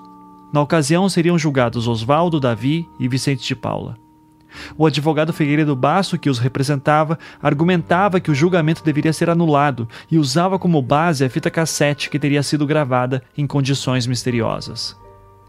Em 27 de fevereiro de 98, dias antes daquele julgamento que ocorreria na cidade de São José dos Pinhais, a juíza da comarca, a doutora Marcelise Weber Lorit, redigiu um documento que comentava este pedido de basto e o desaparecimento da fita. Abre aspas. Alegam ser preciso que, antes dos julgamentos, exista uma definição quanto ao seu paradeiro, bem como uma definição jurídica por parte do juízo quanto ao desentranhamento de todos os documentos que com ela estão relacionados. O desentranhamento pretendido não pode ser realizado porque vários são os documentos relacionados de forma direta e indireta com a fita. Ademais, a admissão por tais documentos aconteceu muito antes da pronúncia. Portanto, se sua presença nos autos foi causa de nulidade, deveria esta ser arguida até a data de pronúncia. O que analisamos após a pronúncia é a disposição da fita como meio de prova, prova esta já admitida aos autos. E chegamos à conclusão de que esta fita não foi remetida pelo juízo de Guaratuba a este, e mais, que não estaria pronta para remessa. O fato em si, desaparecimento da prova, foi certificado nos autos, as providências cabíveis a este juízo foram todas tomadas, igualmente certificadas nos autos. Quanto a outras providências, há que se buscar o juízo de Guaratuba, competente para tomá-las. Fecha aspas. Em outras palavras, sim, a fita sumiu, a gente não sabe onde está, mas registramos o sumiço nos autos. Quem tem que achar essa fita é a comarca de Guaratuba, que não nos enviou ela.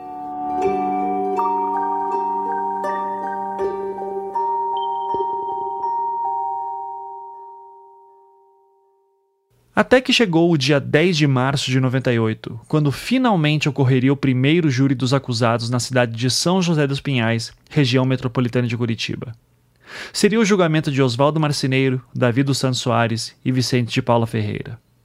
De acordo com matéria da Folha de Londrina, lê-se o seguinte: abre aspas.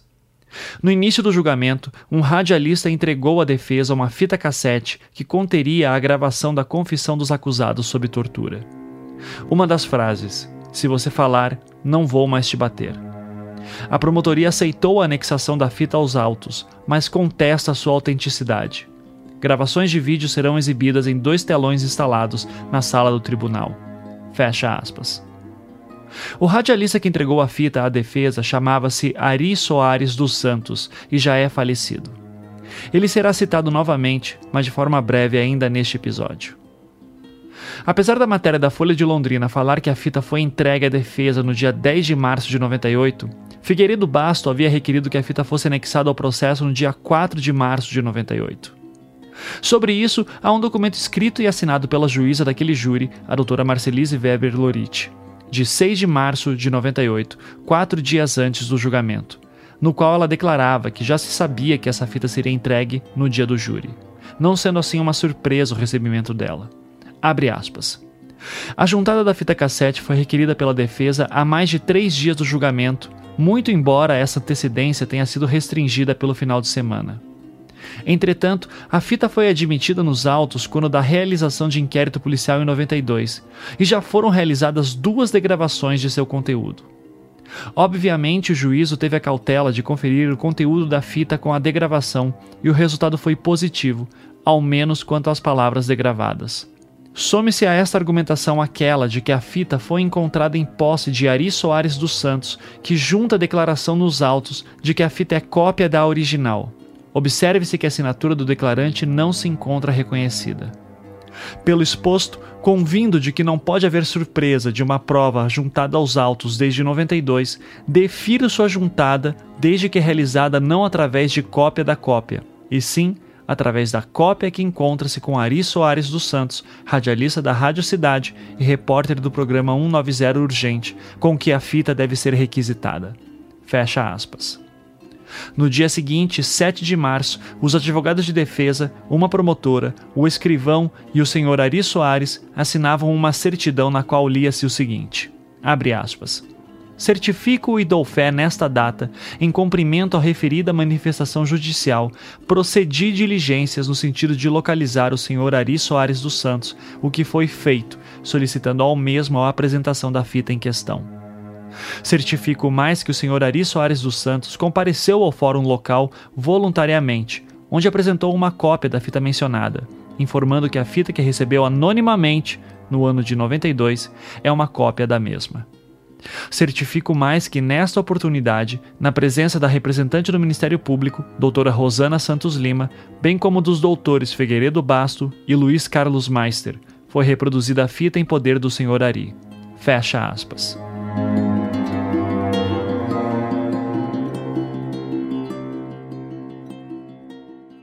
Então, chega o dia 10 de março, dia que começa o júri de Oswaldo, Davi e Vicente.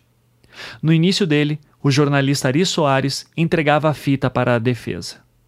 Coincidência ou não, tudo depende do seu nível de paranoia. Mais tarde, naquele mesmo dia 10 de março, primeiro dia do júri de Oswaldo, Davi e Vicente, uma jurada passou mal, o que levou à dissolução do julgamento.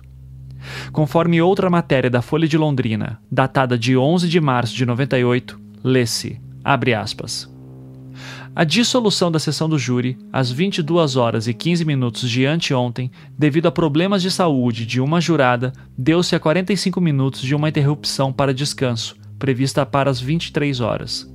Segundo advogados consultados pela Folha, o adiamento poderia ser evitado se a jurada Valsenir Jean Bernardino tivesse admitido que não tinha condições médicas para participar do júri. Há 10 dias, a professora de 55 anos submeteu-se a uma cirurgia de varizes na perna direita e ainda está em recuperação. Fecha aspas. Por conta disso, o julgamento de Beatriz e Celina Bage acabou sendo o primeiro, sendo conhecido como o julgamento mais longo da história do Brasil, durando 34 dias, de 23 de março até 23 de abril. E por causa disso, Figueiredo Basso acabou se juntando à bancada de advogados de defesa de Celina e Beatriz, conforme relatava o Dr. Osman de Oliveira, um dos advogados de defesa delas. Essa declaração ele fez no programa policial Grito na Cidade, no qual ele e outros advogados da defesa foram após a vitória no julgamento de 98. O Nemerson Chagas faz uma pergunta aqui aos advogados de defesa. É, sendo elas inocentes, por que a necessidade da contratação de tantos advogados? É, faz uma observação. Depois aqui, com o avanço da tecnologia, a possibilidade dessas provas terem sido forjadas? Há essa possibilidade? Não. Pois não, doutor Osmar, por favor. Peço licença para responder. A necessidade de contratar tantos advogados deu-se pelo seguinte. O doutor Figueiredo, com a sua equipe, vinham trabalhando há quatro a cinco anos no processo, em defesa do Oswaldo Marceneiro e outros a, as proximidades do júri, o doutor Botelho entendeu. Doutor Botelho era Ronaldo Botelho. Junto com Osman de Oliveira, ele era um dos principais advogados de defesa de Beatriz e Celina Bage no júri de 98. O doutor Botelho entendeu que deveria consultá-los também e assim o fez com toda humildade e confiança. Em seguida, uh, eu sugeri à dona Celina que conversasse, conversasse com o doutor Figueiredo porque ele conhecia melhor o processo. É preciso que se diga isto. E imediatamente entrei em contato com o doutor Figueiredo, ele em contato com o doutor Botelho, que estava em Brasília na Comissão de Reforma do Código Penal, e, consequentemente, eles vieram nos auxiliar e, dali para diante, formamos uma equipe irmã, sincronizada. Hum. E a dona Celina, então, aquecendo nisto, é, permitiu que a defesa fosse bem consolidada e bem distribuída e o resultado foi este. Não é, não é necessidade de muitos advogados para defender quem é inocente. A necessidade é de que, com toda a sociedade, se comprove isso. Só que era uma parte disso tudo. Pois não, pode é, no Vamos. seguinte sentido. Quem está falando é o advogado de defesa Figueiredo Basto. No- nós estávamos ali no plenário com advogados trabalhando, assistentes. Agora, não tínhamos um décimo da estrutura da acusação, que contou com o Instituto Médico Legal, Instituto de Criminalística, com apoio de várias autoridades e pelo menos no dia do julgamento, Cinco acusadores, mais de cinco lembra? acusadores e mais de dez promotores de justiça em plenário no dia, fazendo, ajudando. Então, é, Assessorando, o, né? assessorando. Então a acusação tinha muito mais estrutura, inclusive contou com a colaboração direta do Instituto de Criminalística de Londrina para fazer várias fotografias e provas. Senhor doutor Botelho, faça favor. Foram três promotores que trabalharam, só um usou da palavra, que isso é muito da personalidade do Dr. Ribas. Mas foram três os promotores que trabalharam o tempo todo. José Raimundo, que veio de Londrina, Mais que ficou à disposição, mais a doutora Rosana e mais assistência de acusação. Então eles estavam em quatro, fora a infraestrutura de apoio, que era o Ministério Público, as promotorias criminais e tudo isso aí. Eu preciso dizer aqui uma coisa sobre o caso. A impressão que eu tenho é que quem montou toda a defesa foi o advogado Antônio Figueiredo Basto. Por isso sua presença foi tão marcante. De 1992, quando foram presas, até 1998, quando foram julgadas pela primeira vez, Celina e Beatriz passaram por vários advogados. Quem as acompanhou pelos primeiros anos mais ativamente foram os doutores Ronaldo Albizu Drummond de Carvalho e Moacir Correia Filho. Mas em 1998, assumiram o caso delas dois advogados principais, o Dr. Osman de Oliveira, que vocês acabaram de ouvir, e o Dr. Ronaldo Botelho, ex-procurador do Ministério Público do Paraná, além de outros que compunham a equipe. Mas a impressão que eu tenho é que quem conhecia de fato o processo era Figueiredo Basto, na época ainda um jovem advogado, e que hoje em dia é conhecido por ter feito a defesa de alguns personagens importantes da Lava Jato. Por isso, creio não ser um exagero dizer aqui que a presença de Figueiredo Basso no júri de Beatriz e Celina em 98 foi fundamental para suas absolvições. Já Oswaldo, Davi e Vicente só foram ser julgados novamente em 99, num júri que foi descontinuado, e depois em 2004, representados por outros advogados, os doutores Álvaro Borges Júnior e Haroldo César Natter, que vocês já ouviram aqui algumas vezes. Eu não sei dizer qual foi o motivo de Figueiredo Basso não ter continuado com as defesas desses três homens, mas eu imagino que ele já estava bastante cansado deste caso. Mas enfim, voltando à fita cassete. Por conta deste sumiço e depois reaparição da fita, é que o parecer de autenticação foi requisitado pelo Ministério Público. Ao que tudo indica, pelo menos no texto, a fita parece ser fiel à versão original, gravada do dia 2 de julho de 92. Mas o Ministério Público desconfiava que ela podia ter sido alterada e ter tido cortes inseridos nela.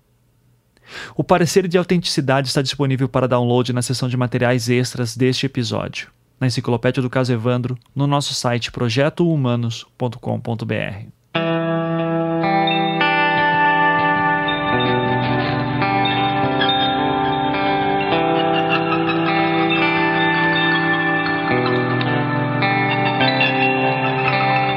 Quando os advogados de defesa foram ao programa Grito da Cidade em 98, após terem absolvido Beatriz e Celina Abage naquele júri, eles comentavam sobre como eles haviam usado a fita em suas defesas. As duas mulheres também estavam no programa. No caso, a fita apresentada no tribunal foi fundamental para que os jurados se convencessem. Esse trabalho foi feito pelo perito Ari Fontana. Seria possível ouvir os trechos que foram decisivos para provar que um policial estava ditando o depoimento das acusadas? Seria possível fazer isso? O, essa fita é uma fita que tem 23 minutos, durou a gravação da confissão total da dona Celina Abage e dona Beatriz Abage. É, pasmem que em 23 minutos de gravação nós detectamos, a princípio, 21 cortes. Quer dizer, então é uma colcha de retalhos ou uma colcha de, de fita de gravação isso aí. Foi feita montagem de todo quanto foi sorte. Apenas um detalhe também que sopesa consideravelmente no julgamento foi a, na oportunidade em que o interlocutor ou o interrogador ditava o depoimento. Dizer, eles cortaram 23 vezes essa fita e, por sorte da defesa, é, esse, esse trecho não foi sacrificado na fita em que nós vamos passar a, a demonstrar através do Tá, doutor espera um pouquinho, só, só para garantir, doutora, encontrando além de perito, ele foi também advogado da causa, né? Sim, Só sim, para isso. sim. Então vamos mostrar aqui o equipamento que eles trouxeram. Vo- Você, você é o técnico, não? Você seria o quê? É Por favor. advogado. Você é advogado também. Isso. E Mas você, é o técnico, né? E você é o técnico é, ne- nesse, Correto. nesse equipamento. Bom, para explicar para o telespectador, o que, que você vai mostrar? Aqui nós temos um computador, o telespectador que está em casa não sabe. Explica antes de você começar aqui a colocar o áudio no ar, por favor. Bom, veja bem, ah, eu tenho aqui é, um, espectrograma. Na verdade, eu estou pegando a onda sonora, o som, a gravação, e estou transformando num desenho. Um Está fazendo um gráfico, como se ele fosse um gráfico. É um gráfico.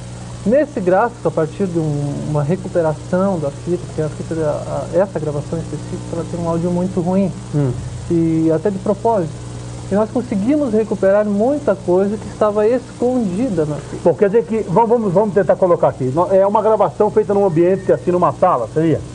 É isso? É, na Ou um verdade, ambiente mais aberto? Essa é uma das incógnitas do processo. A gente Sim. não sabe onde foi feita essa gravação. Você não sabe se foi feito num ambiente aberto ou numa sala, é isso?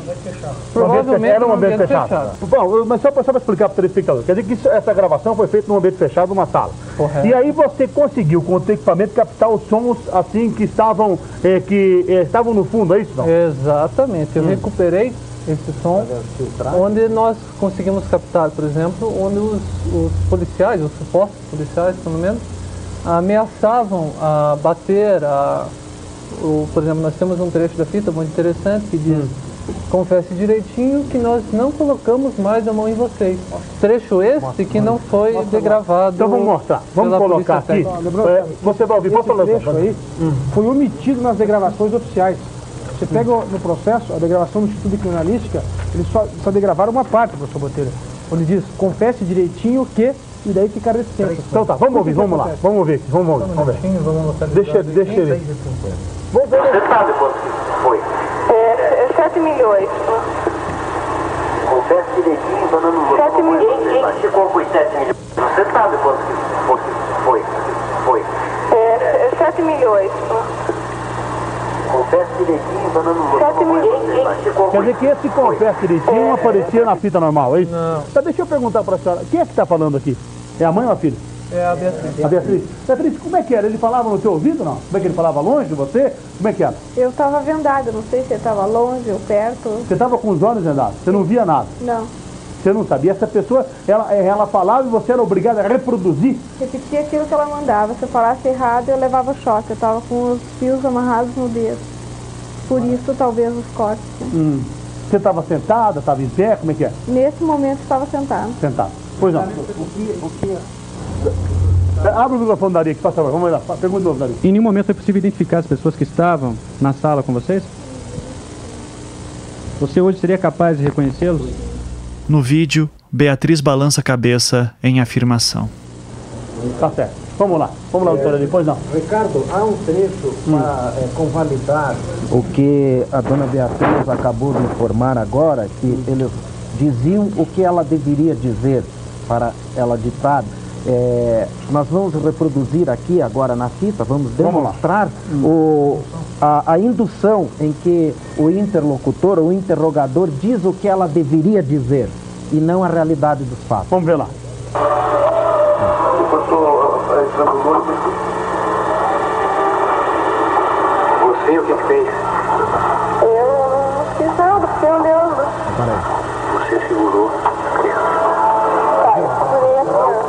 Você segurou a criança. Quer dizer que, ela é, diz, deixa eu perguntar para ela. É, é você, ele falava, você era obrigado a repetir? A repetir como ele mandava. Se eu Ah, como errasse, ele aconteceu aqui agora. Vamos voltar de novo, só para ficar sabendo. Eu não fiz nada, porque eu lembro. Você segurou a criança. Pai, eu segurei a criança. Ah, daí você fala, tá, eu segurei a criança, esse tá até no sentido de concordar, é isso não? Como quem concorda. Tá bom então, tá bom, já que você tá falando, mas tá bom, segurei a criança, é isso não? É isso. Hum. Eu acho importante colocar novo, você até para em casa. Lembro. Você segurou a criança. Pai, eu segurei a criança. Mas deu para entender bem, tá? Eu segurei a criança. Agora, hum, vamos lá. Só, só nesse trecho, só para você ter uma noção, depois que ela repete o que ele pediu, a fita é cortada. E ela retorna chorando, nítido, chorando. Então vamos ver, dá, dá pra gente mostrar aí? Tá, então? eu vou ampliar aqui para você. Vamos tá? ver. Hum. E vou te mostrar o que, que é um corte. Vamos mostrar aqui, aqui, né, aqui, aqui, na, na, na- aqui, fecha aqui, por favor. Gilberto, Tá. aqui, vamos lá. Olha, no momento exato do corte, o senhor mostra pra gente, que é uma Então você parte vai- técnica Exato. é importante. Vamos Então ver. tem o cursor, ele vai correr aqui. Hum. E você vai ver que bem aqui, onde essa onda ela é diferente, ela tem um corte nítido. Vamos lá. Você o que, que fez?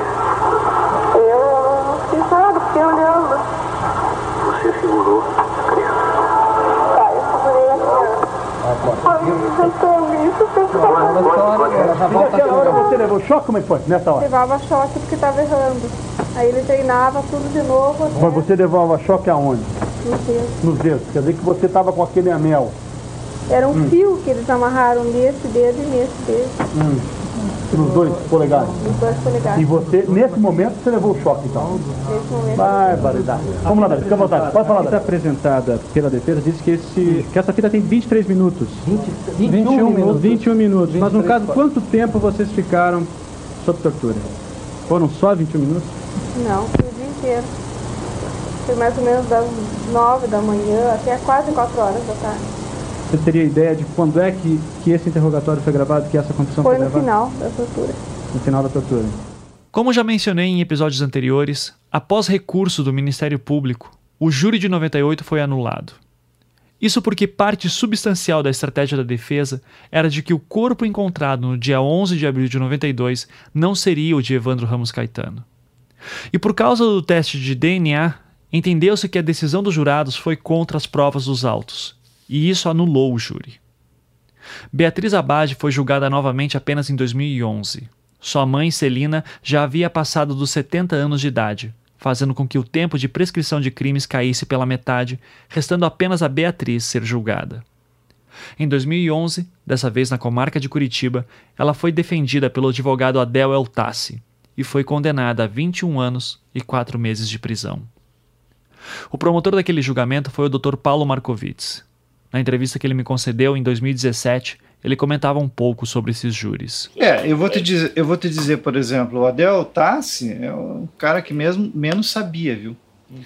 Um aspecto que eu digo assim, ele, eu achei, eu achei muita pretensão dele ter feito aquele júri em 2011, sabe? Não, não coloco como é, não como crítica, mas uma consideração minha, né? não de recriminação, mas no aspecto de que eu achei que estava muito verde para ele ter é, assumido um júri daquele tamanho.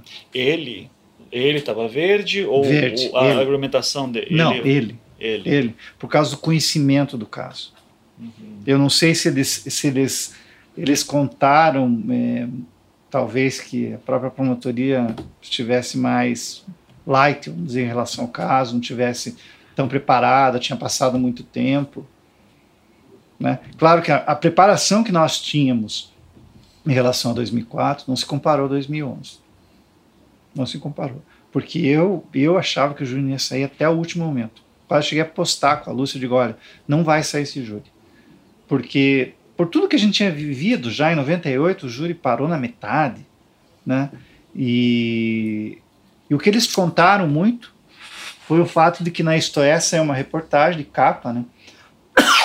Com elas e da nossa parte francamente favorável a elas, né? Que eles achavam que isso ia afetar a opinião pública e que né, poderia ter um resultado favorável. Agora, eu achei que eles tinham que se preparar mais. Eu achei que, eu achei que em termos, por que que eu digo isso? Eu faço uma comparação objetiva. A defesa do Figueiredo Basto foi muito melhor, muito melhor, muito melhor porque porque eles conheciam o processo, né? E eu vou te dizer, eu vi as filmagens do júri, da- da- da- do plenário do júri, e o Celso ele fez uma, uma, uma acusação muito burocrática. O Dr. Paulo Markovits refere-se aqui a Celso Ribas, o principal promotor do júri de 98. Essas filmagens que ele cita seriam as gravações que teriam sido feitas daquele julgamento, mas que eu não consegui encontrar. Elas não estavam anexadas ao processo e há uma grande possibilidade de terem sido destruídas. Se cópias dessas fitas ainda existem, elas estão em algum arquivo particular que eu não consegui encontrar. naquele júri. Ele achou que o jurado já. Ele, ele, vamos dizer assim, achava que a condenação era quase certa. E ele fez uma argumentação, ele não foi efusivo e incisivo também. Já o Figueiredo Basto, não. Né? Eles montaram em cima daquela questão da fita, né? que eu não sei se você sabe a história da fita. Né? A fita que sumiu e voltou depois. É, porque ve, veja o, que, que, o que, que é essa fita. Né? Essa fita ela foi gravada durante a prisão delas. Isso não há dúvida. Né? Foi gravada, segundo os policiais, nas proximidades do ferry-boat. Segundo a defesa, na casa de tortura tal, e aí vai. Né? Mas o fato é que elas foram presas, levadas ao fórum. Né? Você deve ter visto aquela, aquela filmagem da, da, uhum. da internet qual o seu estado de ânimo após sim, o ritual, sim. e aí vai, né? Eu, eu tenho também as fitas VHS que estavam do processo, eu já digitalizei tudo. Então, é. se inclusive, quiser, inclusive, eu posso te passar. Tá tudo digitalizado já. Tá, você tem aquela. Mas tem aquela entrevista que elas deram também? Tenho. Eu tenho. É, são três depoimentos que eu tô lembrando de cabeça agora. O primeiro é o do dia 2 de julho, que tem o Oswaldo Marceneiro, tem o, o De Paula. Não, que é o cabeludinho, não me lembro agora de cabeça. Ah, o David Santos Soares o Marceneiro da Vida, aí tem a cena delas, das duas no tem fórum. Tem do IML, a necropsia. E o IML no dia seguinte. Daí do dia 3 de julho tem os depoimentos do IML. Uhum. E tenho também a, a da fita cassete, né, que tem uh, as confissões que depois a defesa vai dizer, olha aqui os cortes, olha o cara falando no fundo, olha a música alta. Tá. Então, Mas você tem, a, você tem uma fita da TV exclusiva que elas dão um depoimento? Sim. Tenho, tá. tenho também. Então, olha aquela parte que passa, e, e, isso, isso eu lembro que até argumentei no júri de 2004. Olha a parte da fita para ver se você acha corte. Veja bem a parte da fita ali, em que eles fazem as perguntas. Por que, que aconteceu com essa fita? Essa fita ela foi gravada Tá? Você está dizendo só, desculpa, fita cassete ou VHS? Não, fita cassete. Fita cassete. Tá, mas, é mas da exclusiva é a fita VHS, que tem, uhum. que é projetado, inclusive um gravadorzinho. Sim, sim, sim. Tá? sim. Uhum. E tem lá o mesmo conteúdo. Tá? Inclusive, se você for ver a de gravação, não bate. Tá? É, essa fita então foi gravada, né? Não vamos, a questão de como foi, isso um pouco importa. Mas enfim, essa fita ela foi gravada e daí elas são levadas para Matinhos, para o quartel em Matinhos. Lá no quartel elas dizem que não foram elas. E desde esse quartel aqui, ninguém confessou mais nada. E essa fita aqui, a própria doutora Nésia pergunte para ela se ela considerou a fita para fins de, de, da responsabilidade dela. Não. O que foi. Por isso que ela diz, nós fomos torturadas para confessar. Se existiu tortura aqui, essa prova nunca foi usada. A prova que foi usada foi a delação e outros elementos. A delação dos pais de santo, ou seja, outros elementos, mas não essa fita. E essa fita, o que aconteceu? Ela, dias antes do júri, ela some. Dias antes do júri. Do júri, não, do júri 98. Ah, ela some. Não dias antes. Eu não posso dizer agora, não lembro com absoluta certeza, mas um tempo razoável antes do júri, ela some. Só para reforçar o que já falei antes, houve várias tentativas do júri ser realizado antes de 1998, mas ele sempre foi adiado por N motivos. Eu imagino que aqui o Dr. Paulo Markovitz se referia ao júri que ocorreria em novembro de 97. Aí vem o Figueiredo Basto, dá uma entrevista, isso tem lá nos autos, dizendo, ah, dizendo que assumiu a fita. E que, essa fita era prova da tortura. Aí, três dias, ou cinco dias antes do júri, eles trazem uma fita dizendo que conseguiram com um jornalista essa fita, dizendo que é a cópia da original. Essa fita que o Ministério Público submete à perícia, e a perícia diz que tem os cortes. Lembrando que até essa perícia de 1999 ser realizada, a fita cassete não havia passado por nenhuma análise técnica mais aprofundada, pois, como mencionei antes, o próprio Instituto de Criminalística do Paraná alegava não possuir equipamentos adequados. Ou seja, se esses cortes foram inseridos depois do seu sumiço, essa argumentação pode ser encarada como pura especulação. Fita juntada pela defesa. que, que perfeitamente poderia ter sido trabalhada. Entendeu? Inseridos cortes. Eu suspeito até de quem fez isso. Quem que você acha que fez? Não, eu não posso falar, porque é suspeito, eu não posso. Droga. É, pois é, mas é, veja, essa, essa, é, essa fita é introduzida depois com esses cortes. Veja lá na TV exclusiva. Uhum. Ouça para você ver. ver. E ali a fidelidade é boa. Uhum. E veja os outros. Vou ver, vou ver.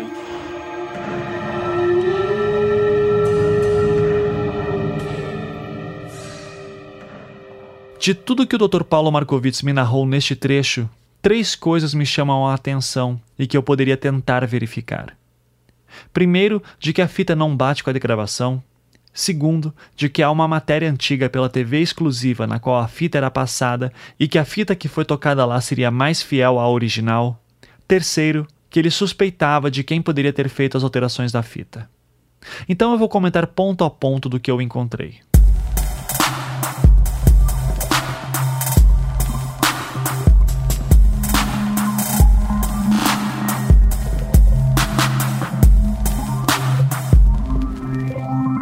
Primeiro, sobre a fita não bater com a de gravação, depende de como você quer ler isso. No geral, o teor do texto é praticamente igual, mas há pequenas alterações. E temos que ter em mente que temos três fontes aqui para analisar a fita. A fita em si, gravada no dia 2 de julho de 92, a transcrição do Grupo Águia, que foi anexada ao dossiê Operação Magia Negra, que data do dia 7 de julho de 92, e a transcrição feita pelo Instituto de Criminalística da Polícia Civil, de 20 de julho de 92. E quando comparamos essas três fontes entre si, é possível encontrarmos diferenças. Por exemplo, neste trecho da fita aqui. Ficou dentro da casinha, então eles colocaram assim que eu, que eu vi. Beatriz Cordeira Vaz.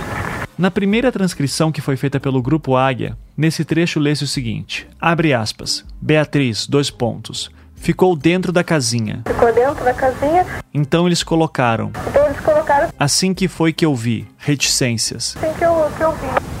Pergunta, dois pontos. Teu nome? Beatriz Cordeiro Abage. Beatriz Cordeira Vaz. Fecha aspas.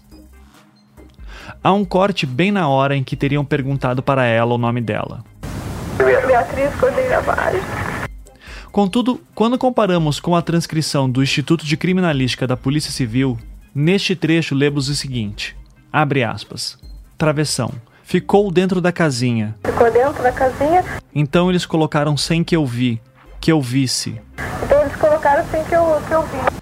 Abre parênteses, choro. Reticências, fecha parênteses. Travessão. Não precisa chorar. Reticências, ponto de interrogação. Travessão, Beatriz Cordeiro Abage. Beatriz Cordeira Vaz. Travessão, reticências, não seja por acaso. Não seja chorar. Não seja chorar. Não seja chorar. Fecha aspas. Então, sim, há um corte na fita em cima de uma frase que teria sido dita e que consta nas transcrições. O problema é que há divergências entre as transcrições. Na do Grupo Águia, teriam perguntado qual o nome de Beatriz. Na da Polícia Civil, alguém teria dito que não precisava chorar. Beatriz Cordeira Vaz. Não seja chorar. Essa história. 28 anos. 28 anos. Tá. Então pode contar agora. E é bom lembrar, essas transcrições foram feitas com dias de diferença. Além disso, se pegarmos apenas a transcrição da Polícia Civil, temos um diálogo que simplesmente não faz sentido. Abre aspas. Ficou dentro da casinha, então eles colocaram sem que eu vi que visse. Choro. Não precisa chorar. Beatriz Cordeiro Abage. Não seja por acaso. Fecha aspas. Ou seja, há divergências entre as transcrições e a fita. Mas há divergências também entre as transcrições e o texto em si tem trechos que simplesmente não fazem muito sentido. Eu vou colocar esses três materiais na seção de materiais extras da Enciclopédia do Caso Evandro no site do Projeto Humanos para quem quiser conferir com mais atenção. Mas já aviso que a cópia digital que eu tenho da transcrição da Polícia Civil tem uma folha faltando, a de número 1326. Eu consegui essas cópias digitais com um advogado de defesa de 2011, o Dr. Adel Eltassi. Eu teria que conferir no processo original se essa folha ainda está lá, mas não consegui fazer isso em tempo. De qualquer forma, pode ter sido também que o pessoal que fez as cópias digitais tenha deixado passar essa folha. Não seria algo incomum em processos tão antigos e volumosos como esse.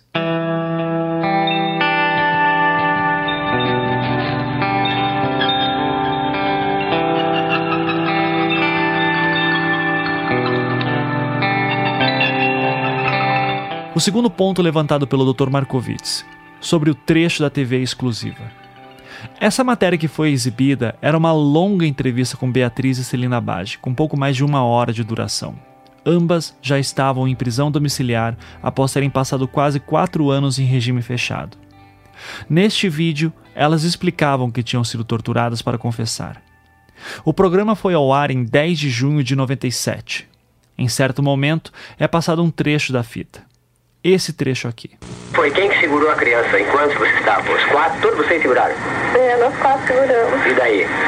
E daí eu, eu, nós, eu, não, três, né? Porque ele fala que estava fazendo. Três hum. seguraram, pronto. É, o, o De Paula fazia o que? Qual as partes que ele cortou do, do, da criança? Eu não via ele cortar a parte, só vi ele cortar isso, o pescoço para sangue. Eu não vi ele cortar a parte. Ele estrangulou a criança e abriu o pescoço, pronto. E daí? É, foi isso, é, o que a gente podia ver foi só isso. Por que foi? Aqui, a matéria claramente faz uma edição, colocando um trecho mais avançado da fita. Mas não é isso que o Dr. Paulo Markovitz se referia. Por que foi feito isso? Por que, que É, para vir mais, mais fortuna, justiça. Para quem? Para minha família.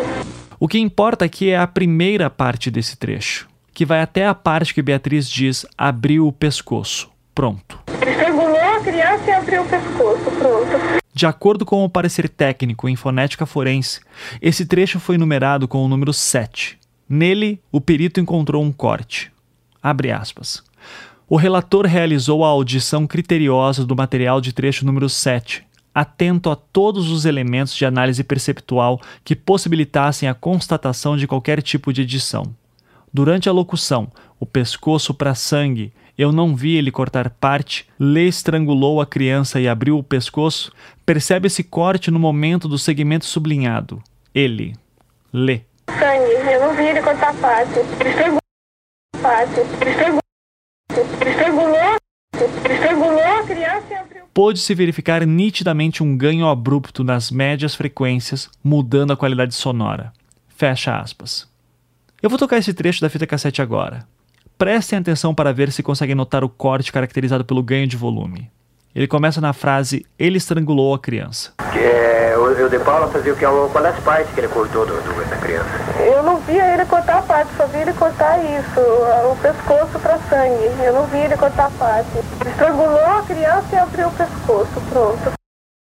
Sangue, eu não vi ele cortar a parte. Estrangulou a parte. Estrangulou Agora, o mesmo trecho na matéria da TV exclusiva. Eu não vi ele cortar parte. Ele estrangulou a criança e abriu o pescoço. Mais uma vez, comparando primeiro a fita cassete. Eu não vi ele cortar parte.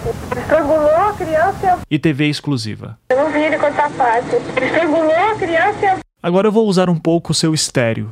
É recomendado que você esteja de fone de ouvido neste momento. Do lado esquerdo, eu vou tocar a fita cassete original. Do lado direito, o trecho da TV exclusiva. Eu não vi ele cortar parte. Ele estrangulou a criança. Eu não vi ele cortar estrangulou a criança.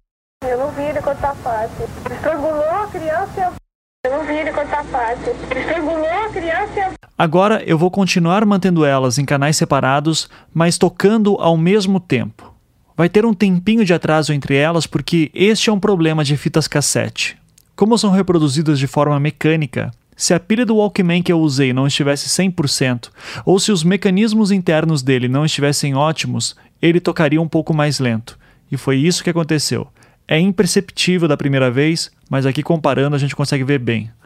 Apesar disso, dá pra gente tentar notar este corte e pico de volume que teria no momento em que ela fala ele estrangulou. E o que estamos tentando entender é: será que este corte e pico de volume existe na TV exclusiva? Ouçam vocês mesmos.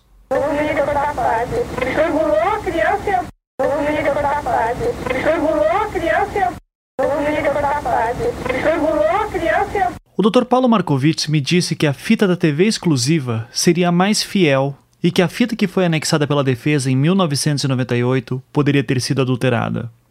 E aqui eu tenho que dar o benefício do longo tempo passado para ele, pois ele falou comigo em 2017 e o último julgamento de Beatriz foi em 2011. E eu tenho que fazer isso por três motivos.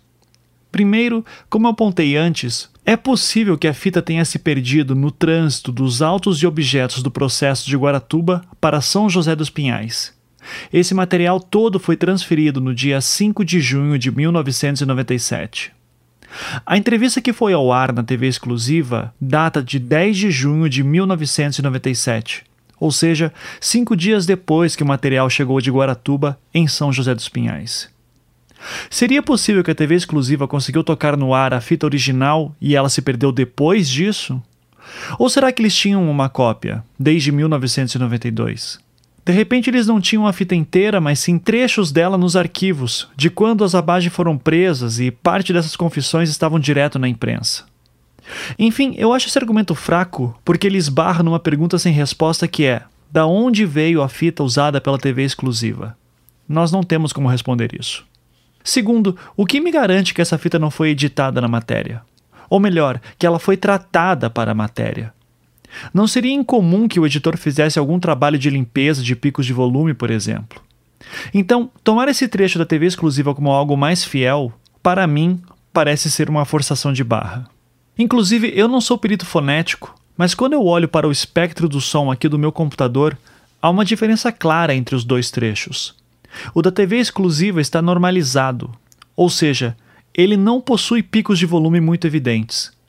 Mas nenhuma gravação natural fica desse jeito. Sempre há picos de volume, oscilações de volumes. E o que isso quer dizer? Por um momento, imagine todo o processo de como essa fita, que estava anexada aos autos do processo, chegou até mim. Ela foi gravada num estúdio de televisão, transmitida por ondas de TV, gravada numa fita de vídeo, ela pode ou não ter sido copiada de outras fitas e, por fim, eu digitalizei ela para o meu computador. Em alguma etapa desse processo, a fita pode ter tido seu áudio normalizado. E isso pode ter acontecido lá no estúdio da TV exclusiva, ou pode ter sido numa gravação da fita em VHS. Dito de outra forma, no seu aspecto técnico, também não é uma fonte confiável para comparação. E por fim, terceiro motivo.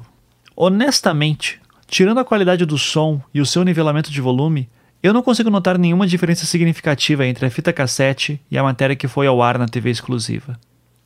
Para tirar dúvidas, esse trecho da TV exclusiva teria que ser mandado para um outro técnico forense, e o Ministério Público não fez isso. Então, se eu fosse um jurado naquele júri e o promotor usasse esse argumento, eu ia querer ouvir esse trecho da TV exclusiva com fones de ouvido, com o máximo de atenção, comparar com todo o cuidado e provavelmente, na minha opinião de leigo, eu chegaria à conclusão que os trechos são iguais. E só para vocês não perderem o fio da meada. Eu ainda estou argumentando algumas questões que o Dr. Paulo Markovitz me falou sobre a fita e que me chamaram a atenção. Lembrem-se que eu elenquei três eu já falei de duas. Então, vamos à última.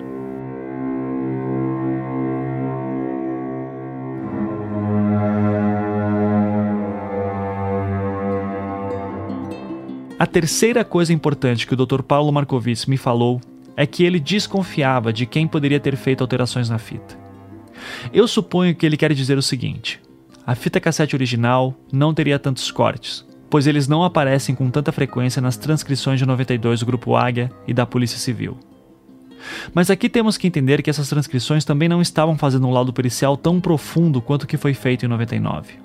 Isso fica claro no próprio ofício que citei anteriormente, do advogado de defesa Figueiredo Bastos, de 95, quando ele dizia que queria submeter a fita a uma análise técnica mais rigorosa na Unicamp. Inclusive, após o julgamento de 98, quando os advogados de defesa foram ao programa policial Grito na Cidade, eles falam que fizeram uma análise assim para o julgamento de Beatriz e Celina Bage. Quanto tempo durou esse processo de filtragem dos vídeos para que você chegasse ao resultado? Veja bem, como a fita ela, ela tinha um componente total de 21 minutos, é, esse trabalho é feito por sessões, porque esse, esse, esse sistema, esse programa, ele, nós analisamos de segundo em segundos. Então demorou uma semana aproximadamente para que se fosse feita esta perícia. Olha, eu vou ter que ir para o intervalo comercial de novo, só quero registrar aqui os nossos... Um pouco antes disso, neste mesmo programa, o advogado Figueiredo Basto fazia um comentário sobre o resultado do júri. Pode falar, quem quer falar? O... Eu só gostaria de lembrar ao povo do Paraná duas questões. Primeiro, esta defesa sempre questionou o cadáver. Eu, em 1995, eu requeri ao, Tribunal de Justiça uma exumação daquele corpo para novos exames. O Tribunal de Justiça indeferiu. Na contrariedade ao Libelo, no ano de 1995, eu requeri, o professor Botelho, doutor todos nós requeremos novos DNAs. E o judiciário deferiu o DNA. Está aí a resposta do júri. Agora, o principal disso tudo, e vocês têm que conhecer, esta fita, a original desta fita, que foi feita pela P2, hum. apreendida nos autos, foi tirada do processo, sumiu do processo lá em Guaratuba. Se não fosse o auxílio da imprensa, da imprensa séria, do Ari Soares, que nos entregou uma cópia integral, esta cópia inclusive examinada pela promotoria e também concordada que fosse usado nos autos. O promotor não impugnou a prova. Prova esta, inclusive, fita esta, que está devidamente eh, consubstanciada e degravada pela própria Instituto Criminalística. Se não fosse isso, nós não poderíamos mostrar essa prova, Chave. Porque a fita original que a P2 fez e que a P2 usou para o Brasil inteiro atacar e precondenar essas pessoas, essas, essas duas senhoras e aqueles cinco homens, sumiu dos autos. Não fosse, graças a Deus, as bênçãos de Deus, que alguém tivesse ainda uma cópia dessa distribuída à época, nós não poderíamos sequer usar esse trabalho. Bom, defesa, vamos lá, Dari. Defesa não teria interesse nenhum de sumir com essa fita, porque ela é a nossa prova principal. claro. Dari, vamos lá, Dari, por favor. Dias depois que os advogados de defesa foram ao programa Grito na Cidade, em 98, o promotor encarregado daquele júri, o Dr. Celso Ribas, também foi ao programa. Em certo momento dele, um dos advogados de defesa, o Dr. Omar Guerra, ligou para o programa e começou a criticar algumas das falas do promotor. Alô, quem está falando? Boa tarde, quem está falando aqui é o Omar, um dos advogados de defesa. Como, como vai o senhor? Tudo bem? Boa tudo tarde. Bem, é um prazer receber a sua ligação aqui no Grito da Cidade. Perfeito, todo meu. É, só questiona um pouquinho, doutor Celso, para ele explicar como é que foi adquirida essa fita cassete através da PM e o que o Ministério Público fez em relação a todas essas denúncias ofertadas, tanto pela defesa, já à época dos fatos, em relação a PM2 investigar esses casos, perfeito? E que está mais que comprovado, e quem assistiu o júri durante todos os 34 dias de julgamento, como é que foi obtida essa fita cassete. Que é, sumiu nos autos, eh, pergunta para ele também se essa fita é de interesse da defesa, o sumiço ou da acusação. Porque foi muito bem demonstrada essa fita, de que forma foi obtida essas confissões, perfeito? E com relação à esposa do Oswaldo, ele não, ele não tem conhecimento, mas ela, ela visitava o, lá na, na, na, no presídio perfeito? Então conheceu ela lá já. E tão logo ele saiu do presídio, eles estão se relacionando. Então só pergunto, doutor, se eu explicar como é que foi obtida essas confissões através dessa fita da PM2 e se a PM2 tem legitimidade para tanto. Ele que explique decentemente e honestamente em relação a essa fita. Eu agradeceria se ele me respondesse. O senhor, pode, o senhor pode continuar com a gente na linha para acompanhar a resposta aqui do doutor Celso. Ok, obrigado. O senhor, o senhor ouviu aí toda a indagação, doutor Osman. O que o senhor tem a falar nesse caso? Porque a, a questão. Omar Guerra. Omar, Omar, Omar Guerra, você que esteve em plenário e assistiu tudo, muito me é, deixa preocupado essa sua indagação. Primeiro porque o que fez o Ministério Público? O Ministério Público fez o que tinha que fazer. O Ministério Público está é, é, se empenhando em investigar um dos crimes mais bárbaros que se cometeu em território é, paranaense. o que fez o Ministério Público? Pergunte para o seu colega de bancada, doutor Botelho, que era procurador de justiça nessa época, o que fez o procurador de justiça Botelho? Por que, que agora o Botelho, que está do outro lado, vem criticar como criticou veementemente o Ministério Público? Com legitimidade, com que moral me, fala, me faz uma, uma crítica dessa, doutor Botelho? Que era procurador de justiça na época e poderia muito bem ter feito alguma coisa. Sabe por que, que não fez, Omar? Ele não fez porque ele sabia que a P2 fez um trabalho decente e se não fosse a P2, esse crime estaria até hoje encoberto e ninguém saberia de coisa nenhuma. É por isso, Omar. E o que a, fita desapareceu? Desapareceu sim. Vocês da defesa que estavam pedindo para que a fita fosse desentranhada dos autos e destruída, leia os autos, Omar, que você vai ver que está lá. O doutor Botelho pediu para ser destruída essa fita. E agora esta fita que desapareceu, sabe Deus por quem? Aparece na mão da defesa que conseguiu junto a um jornalista, o Ari Soares, Soares. que por sua vez diz que essa fita chegou através de uma pessoa anônima, que se valeu do anonimato. E eu até agora não tive oportunidade para analisar essa fita a nível pericial, porque de antemão já posso dizer aqui no Instituto de Criminalística do Paraná não há possibilidade de se fazer um, um- um tal exame. Mas eu ainda vou atrás, Omar. O fato é que o, o importante é que se diga que essa fita nunca serviu para acusação em momento nenhum. Porque o que está. Você quer. Ria, ria, Omar. Eu vou mostrar para você, Omar, qual é a é fita da incompatível, doutor. P2 dessa polícia militar que é digna, que é honrada, que é uma briosa corporação e que há muito atende aos interesses da população paranaense. Se quiserem, joguem a fita delas confessando às 9 horas da manhã no fórum, antes de saírem do fórum, antes de irem para tal casa da tortura que nunca houve, que nunca existiu. Então jogue essa fita que eu trouxe aqui pro canal, é só pôr na televisão e todos vão assistir. Alô? Alô? Um detalhe antes. Doutor Alô? Omar. Alô? Um detalhe antes. Ô, Omar, é o seguinte, um minuto só. Ô, Omar, é o seguinte, tô vendo que se faça agora, até para você, pro doutor Celso, depois dessa discussão toda, não tá- vocês não estariam levando esse caso para a briga pessoal, Omar? O Ministério Público está procurando essa briga. Ele- Veja bem, ele mesmo, é, é, é, é, esse mandado de prisão que ele diz às 9 horas da manhã, foi provado perante todos os jurados que ela foi preenchida por policiais. Foi mostrado uma- um pedido de, de prisão temporária, foi provado para todos os jurados que estavam em plenário, e aquilo foi preenchido por, eh, por PM2. A partir do momento que coloca ali doutor promotor de justiça, isso foi provado lá no plenário. É muito fácil hoje levar hoje a sociedade contra elas de novo. Elas estão sendo julgadas de novo. Essa é a questão. Não, elas vão Perfeito? ser julgadas Elas ainda não, várias vezes. Elas estão sendo julgadas hoje de Vão novo pela ser julgadas várias vezes e, essa, e esse julgamento Marcelo. perante a opinião pública vai Certo? persistir durante anos, provado, anos, e elas vão carregar uma esse fraude, estigma de fraude assassina de crianças na testa.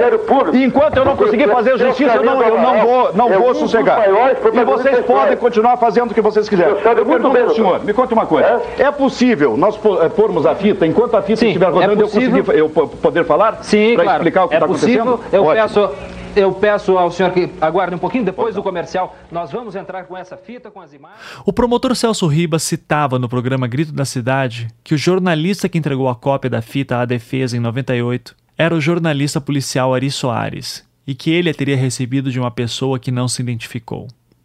Ari Soares faleceu em 2010, mas era conhecido por apresentar o programa Aqui Agora na TV Iguaçu, a afiliada do SBT no estado do Paraná. Também era um importante apresentador da Rádio Cidade. O Dr. Paulo Markovitz dizia desconfiar de quem poderia ter feito as alterações que ele alega que a fita sofreu.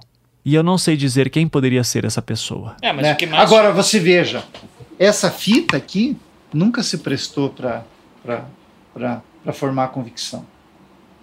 Embora muita do que tem ali na fita bate com as, as, as, as, as, delações feitas pelo, pelos pais de santo. Como é que você explica, então, que parece tanto que o cara está ensinando elas a falar assim? Qual é a argumentação da promotoria para dizer isso? Na verdade, o grupo, o grupo Águia, ou esses policiais militares, que não era propriamente o grupo Águia, mas eram policiais do grupo Águia cedidos ao Ministério Público para fazer as investigações. Nós sabemos quem são eles? Além do Copete Neves? Eu lembrava todos os nomes, É. agora não... Ah, mas eu tenho acesso a isso. Eu É, um é saber. Romário, um é Romário, que acho que eu lembro. Uhum. Mas enfim, Não tem problema. é, é, os policiais já estavam investigando o caso. Eles já sabiam como é que era o crime. E dizem as más línguas que havia é, informações que a Polícia Federal já tinha levantado e que passava para eles. Então eles sabiam como se deu a morte. O corpo tinha sido encontrado com os ferimentos em abril, como você próprio disse. A própria imprensa já tinha. Então tinha muita coisa que ele- eles, policiais, já sabiam. Então, se ela diz assim, não, eu bati com pau na cabeça, tem lá na, na fita. Não, fala a verdade, você não bateu com pau. Né? Então, é nesse sentido que eu vejo. Embora essa fita eu não dou maior importância para ela. Não dou porque, na verdade, é diferente dos outros filmados. Você vê lá, por exemplo, as confissões do. do você viu a confissão do Oswaldo Marceneiro no IML? Uhum. Fala, "Ó, eu, vou, eu vou falar e vou repetir. Fui eu, de Paulo, foram sete. Daí ele fala, fala com uma naturalidade, assim, sabe? Né? Então, a convicção no, do Ministério Público foi realmente que, que, aquelas delações foram. E não foi uma delação só, foram outras. E não foi, não foi uma vez só. Eles foram presos, gravaram aquelas perante o Grupo Águia, depuseram perante um delegado federal e um delegado estadual, delegado federal, em Matinhos, no quartel, delato. Depois foram feitas as acareações, novamente. Quando eles, eles são submetidos a laudo de lesões, novamente. Então, é, é, é, é, é, é, muita, é muita repetição e com fidelidade. É muita pouca, pouca aliás, é pouca coisa que, que muda.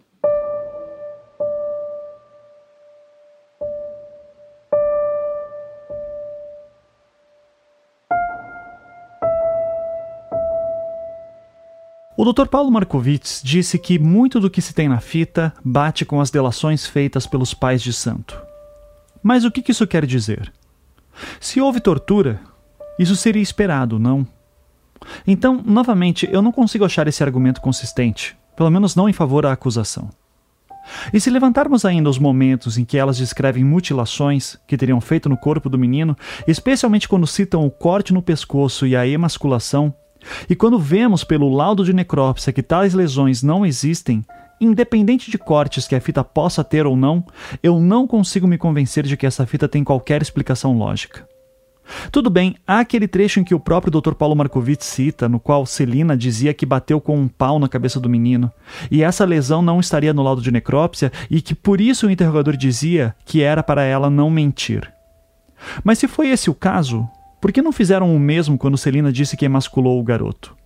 Ou ainda quando eles falavam que cortaram o pescoço dele? Some a isso as explicações estranhas de que essa fita teria sido gravada num carro a caminho do ferryboat e a presença de Oswaldo no início da fita, que, de acordo com os policiais militares, deveria estar no quartel de Matinhos naquele momento que esperavam a balsa. E a sensação que eu tenho é que qualquer explicação das autoridades é furada. E vejam, eu conheço o trabalho do Dr. Paulo Markovitz. Eu sei que ele é um bom promotor e já atuou com extrema competência em vários casos marcantes do Paraná. E o mesmo pode-se dizer de Celso Ribas, o promotor de 98.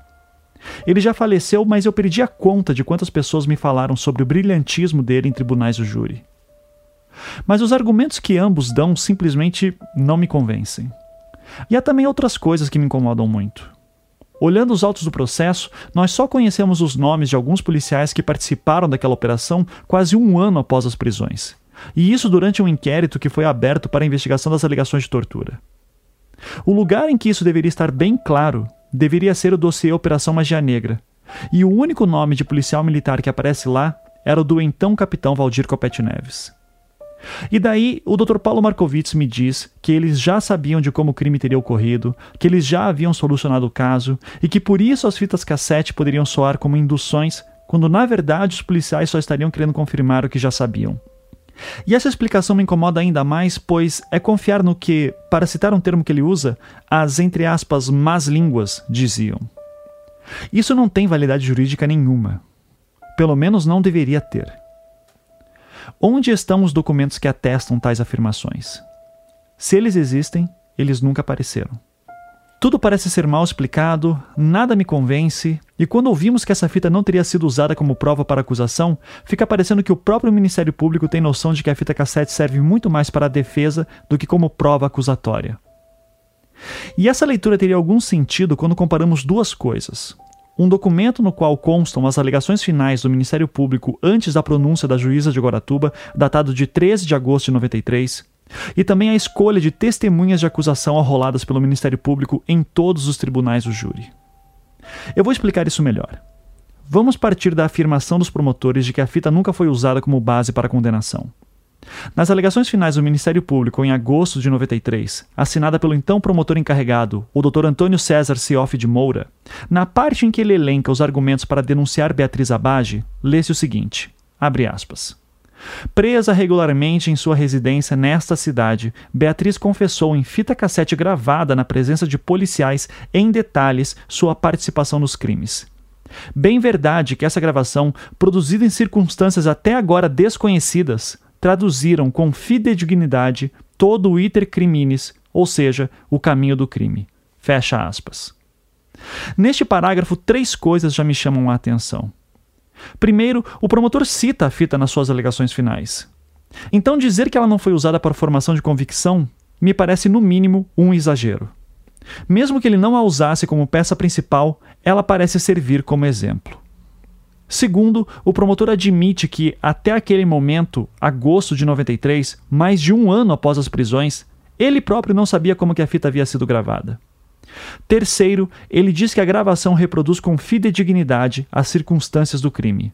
Mas as lesões descritas naquela gravação não condizem com o laudo de necrópsia.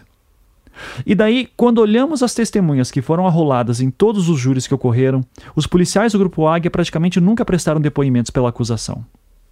E isso seria uma prática comum em casos criminais. É comum pedir para que o policial ou policiais responsáveis pelas prisões prestem depoimento para falar como que foram suas investigações e ações.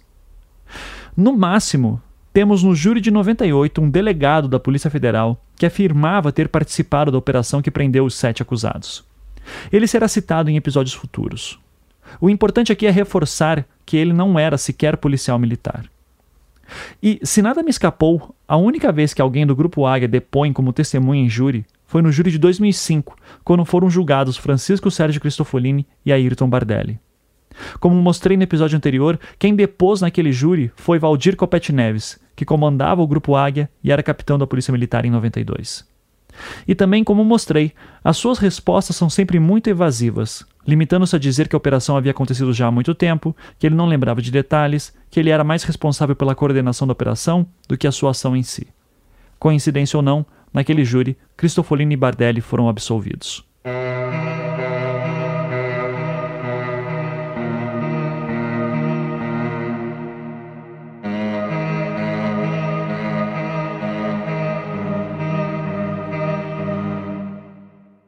Então, quando eu junto tudo isso, a impressão que eu tenho é que essa fita não para em pé e que o Ministério Público tem que praticamente fingir que a fita não existe. Pois afinal, independente dos cortes, como se explica que Oswaldo estava no início da fita?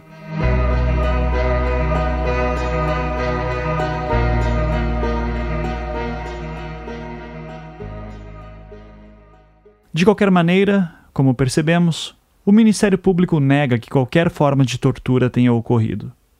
E antes de mostrarmos como que os promotores ofuscaram as incongruências que as confissões gravadas aparentam ter, temos que mostrar a versão das defesas sobre como que ocorreram as prisões dos dias 1, 2 e 3 de julho de 1992. E esse será o tema do próximo episódio. Aqui, no Projeto Humanos, o caso Evandro.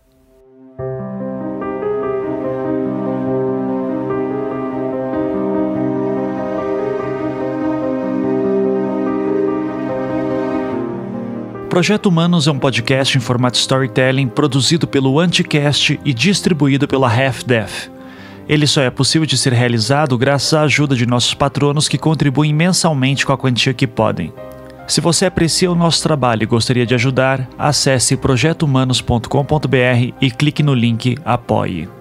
Essa história que estamos contando tem muitos personagens e eventos, então, para facilitar, se você entrar na seção do caso Evandro em projetohumanos.com.br, você encontrará um post chamado Enciclopédia. Se você quiser saber mais sobre algum personagem ou evento que citamos, é só dar uma olhada lá. Nós vamos acrescentar mais coisas à enciclopédia à medida que novos episódios forem sendo publicados. Três pessoas foram essenciais tecnicamente para que essa temporada ocorresse e eu recomendo demais que você que está ouvindo contrate elas.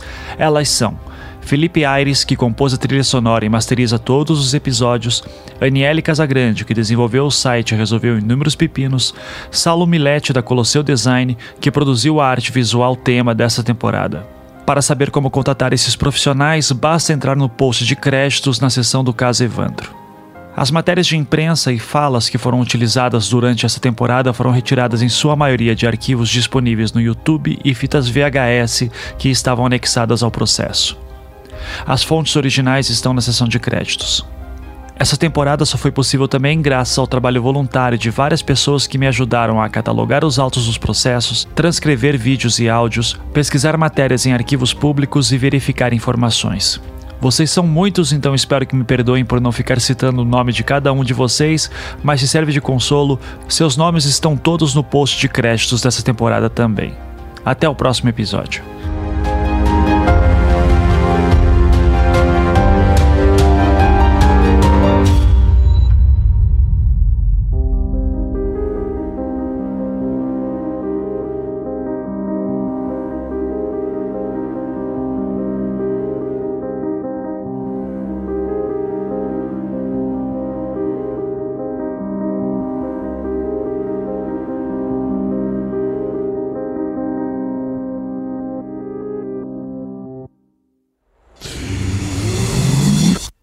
death.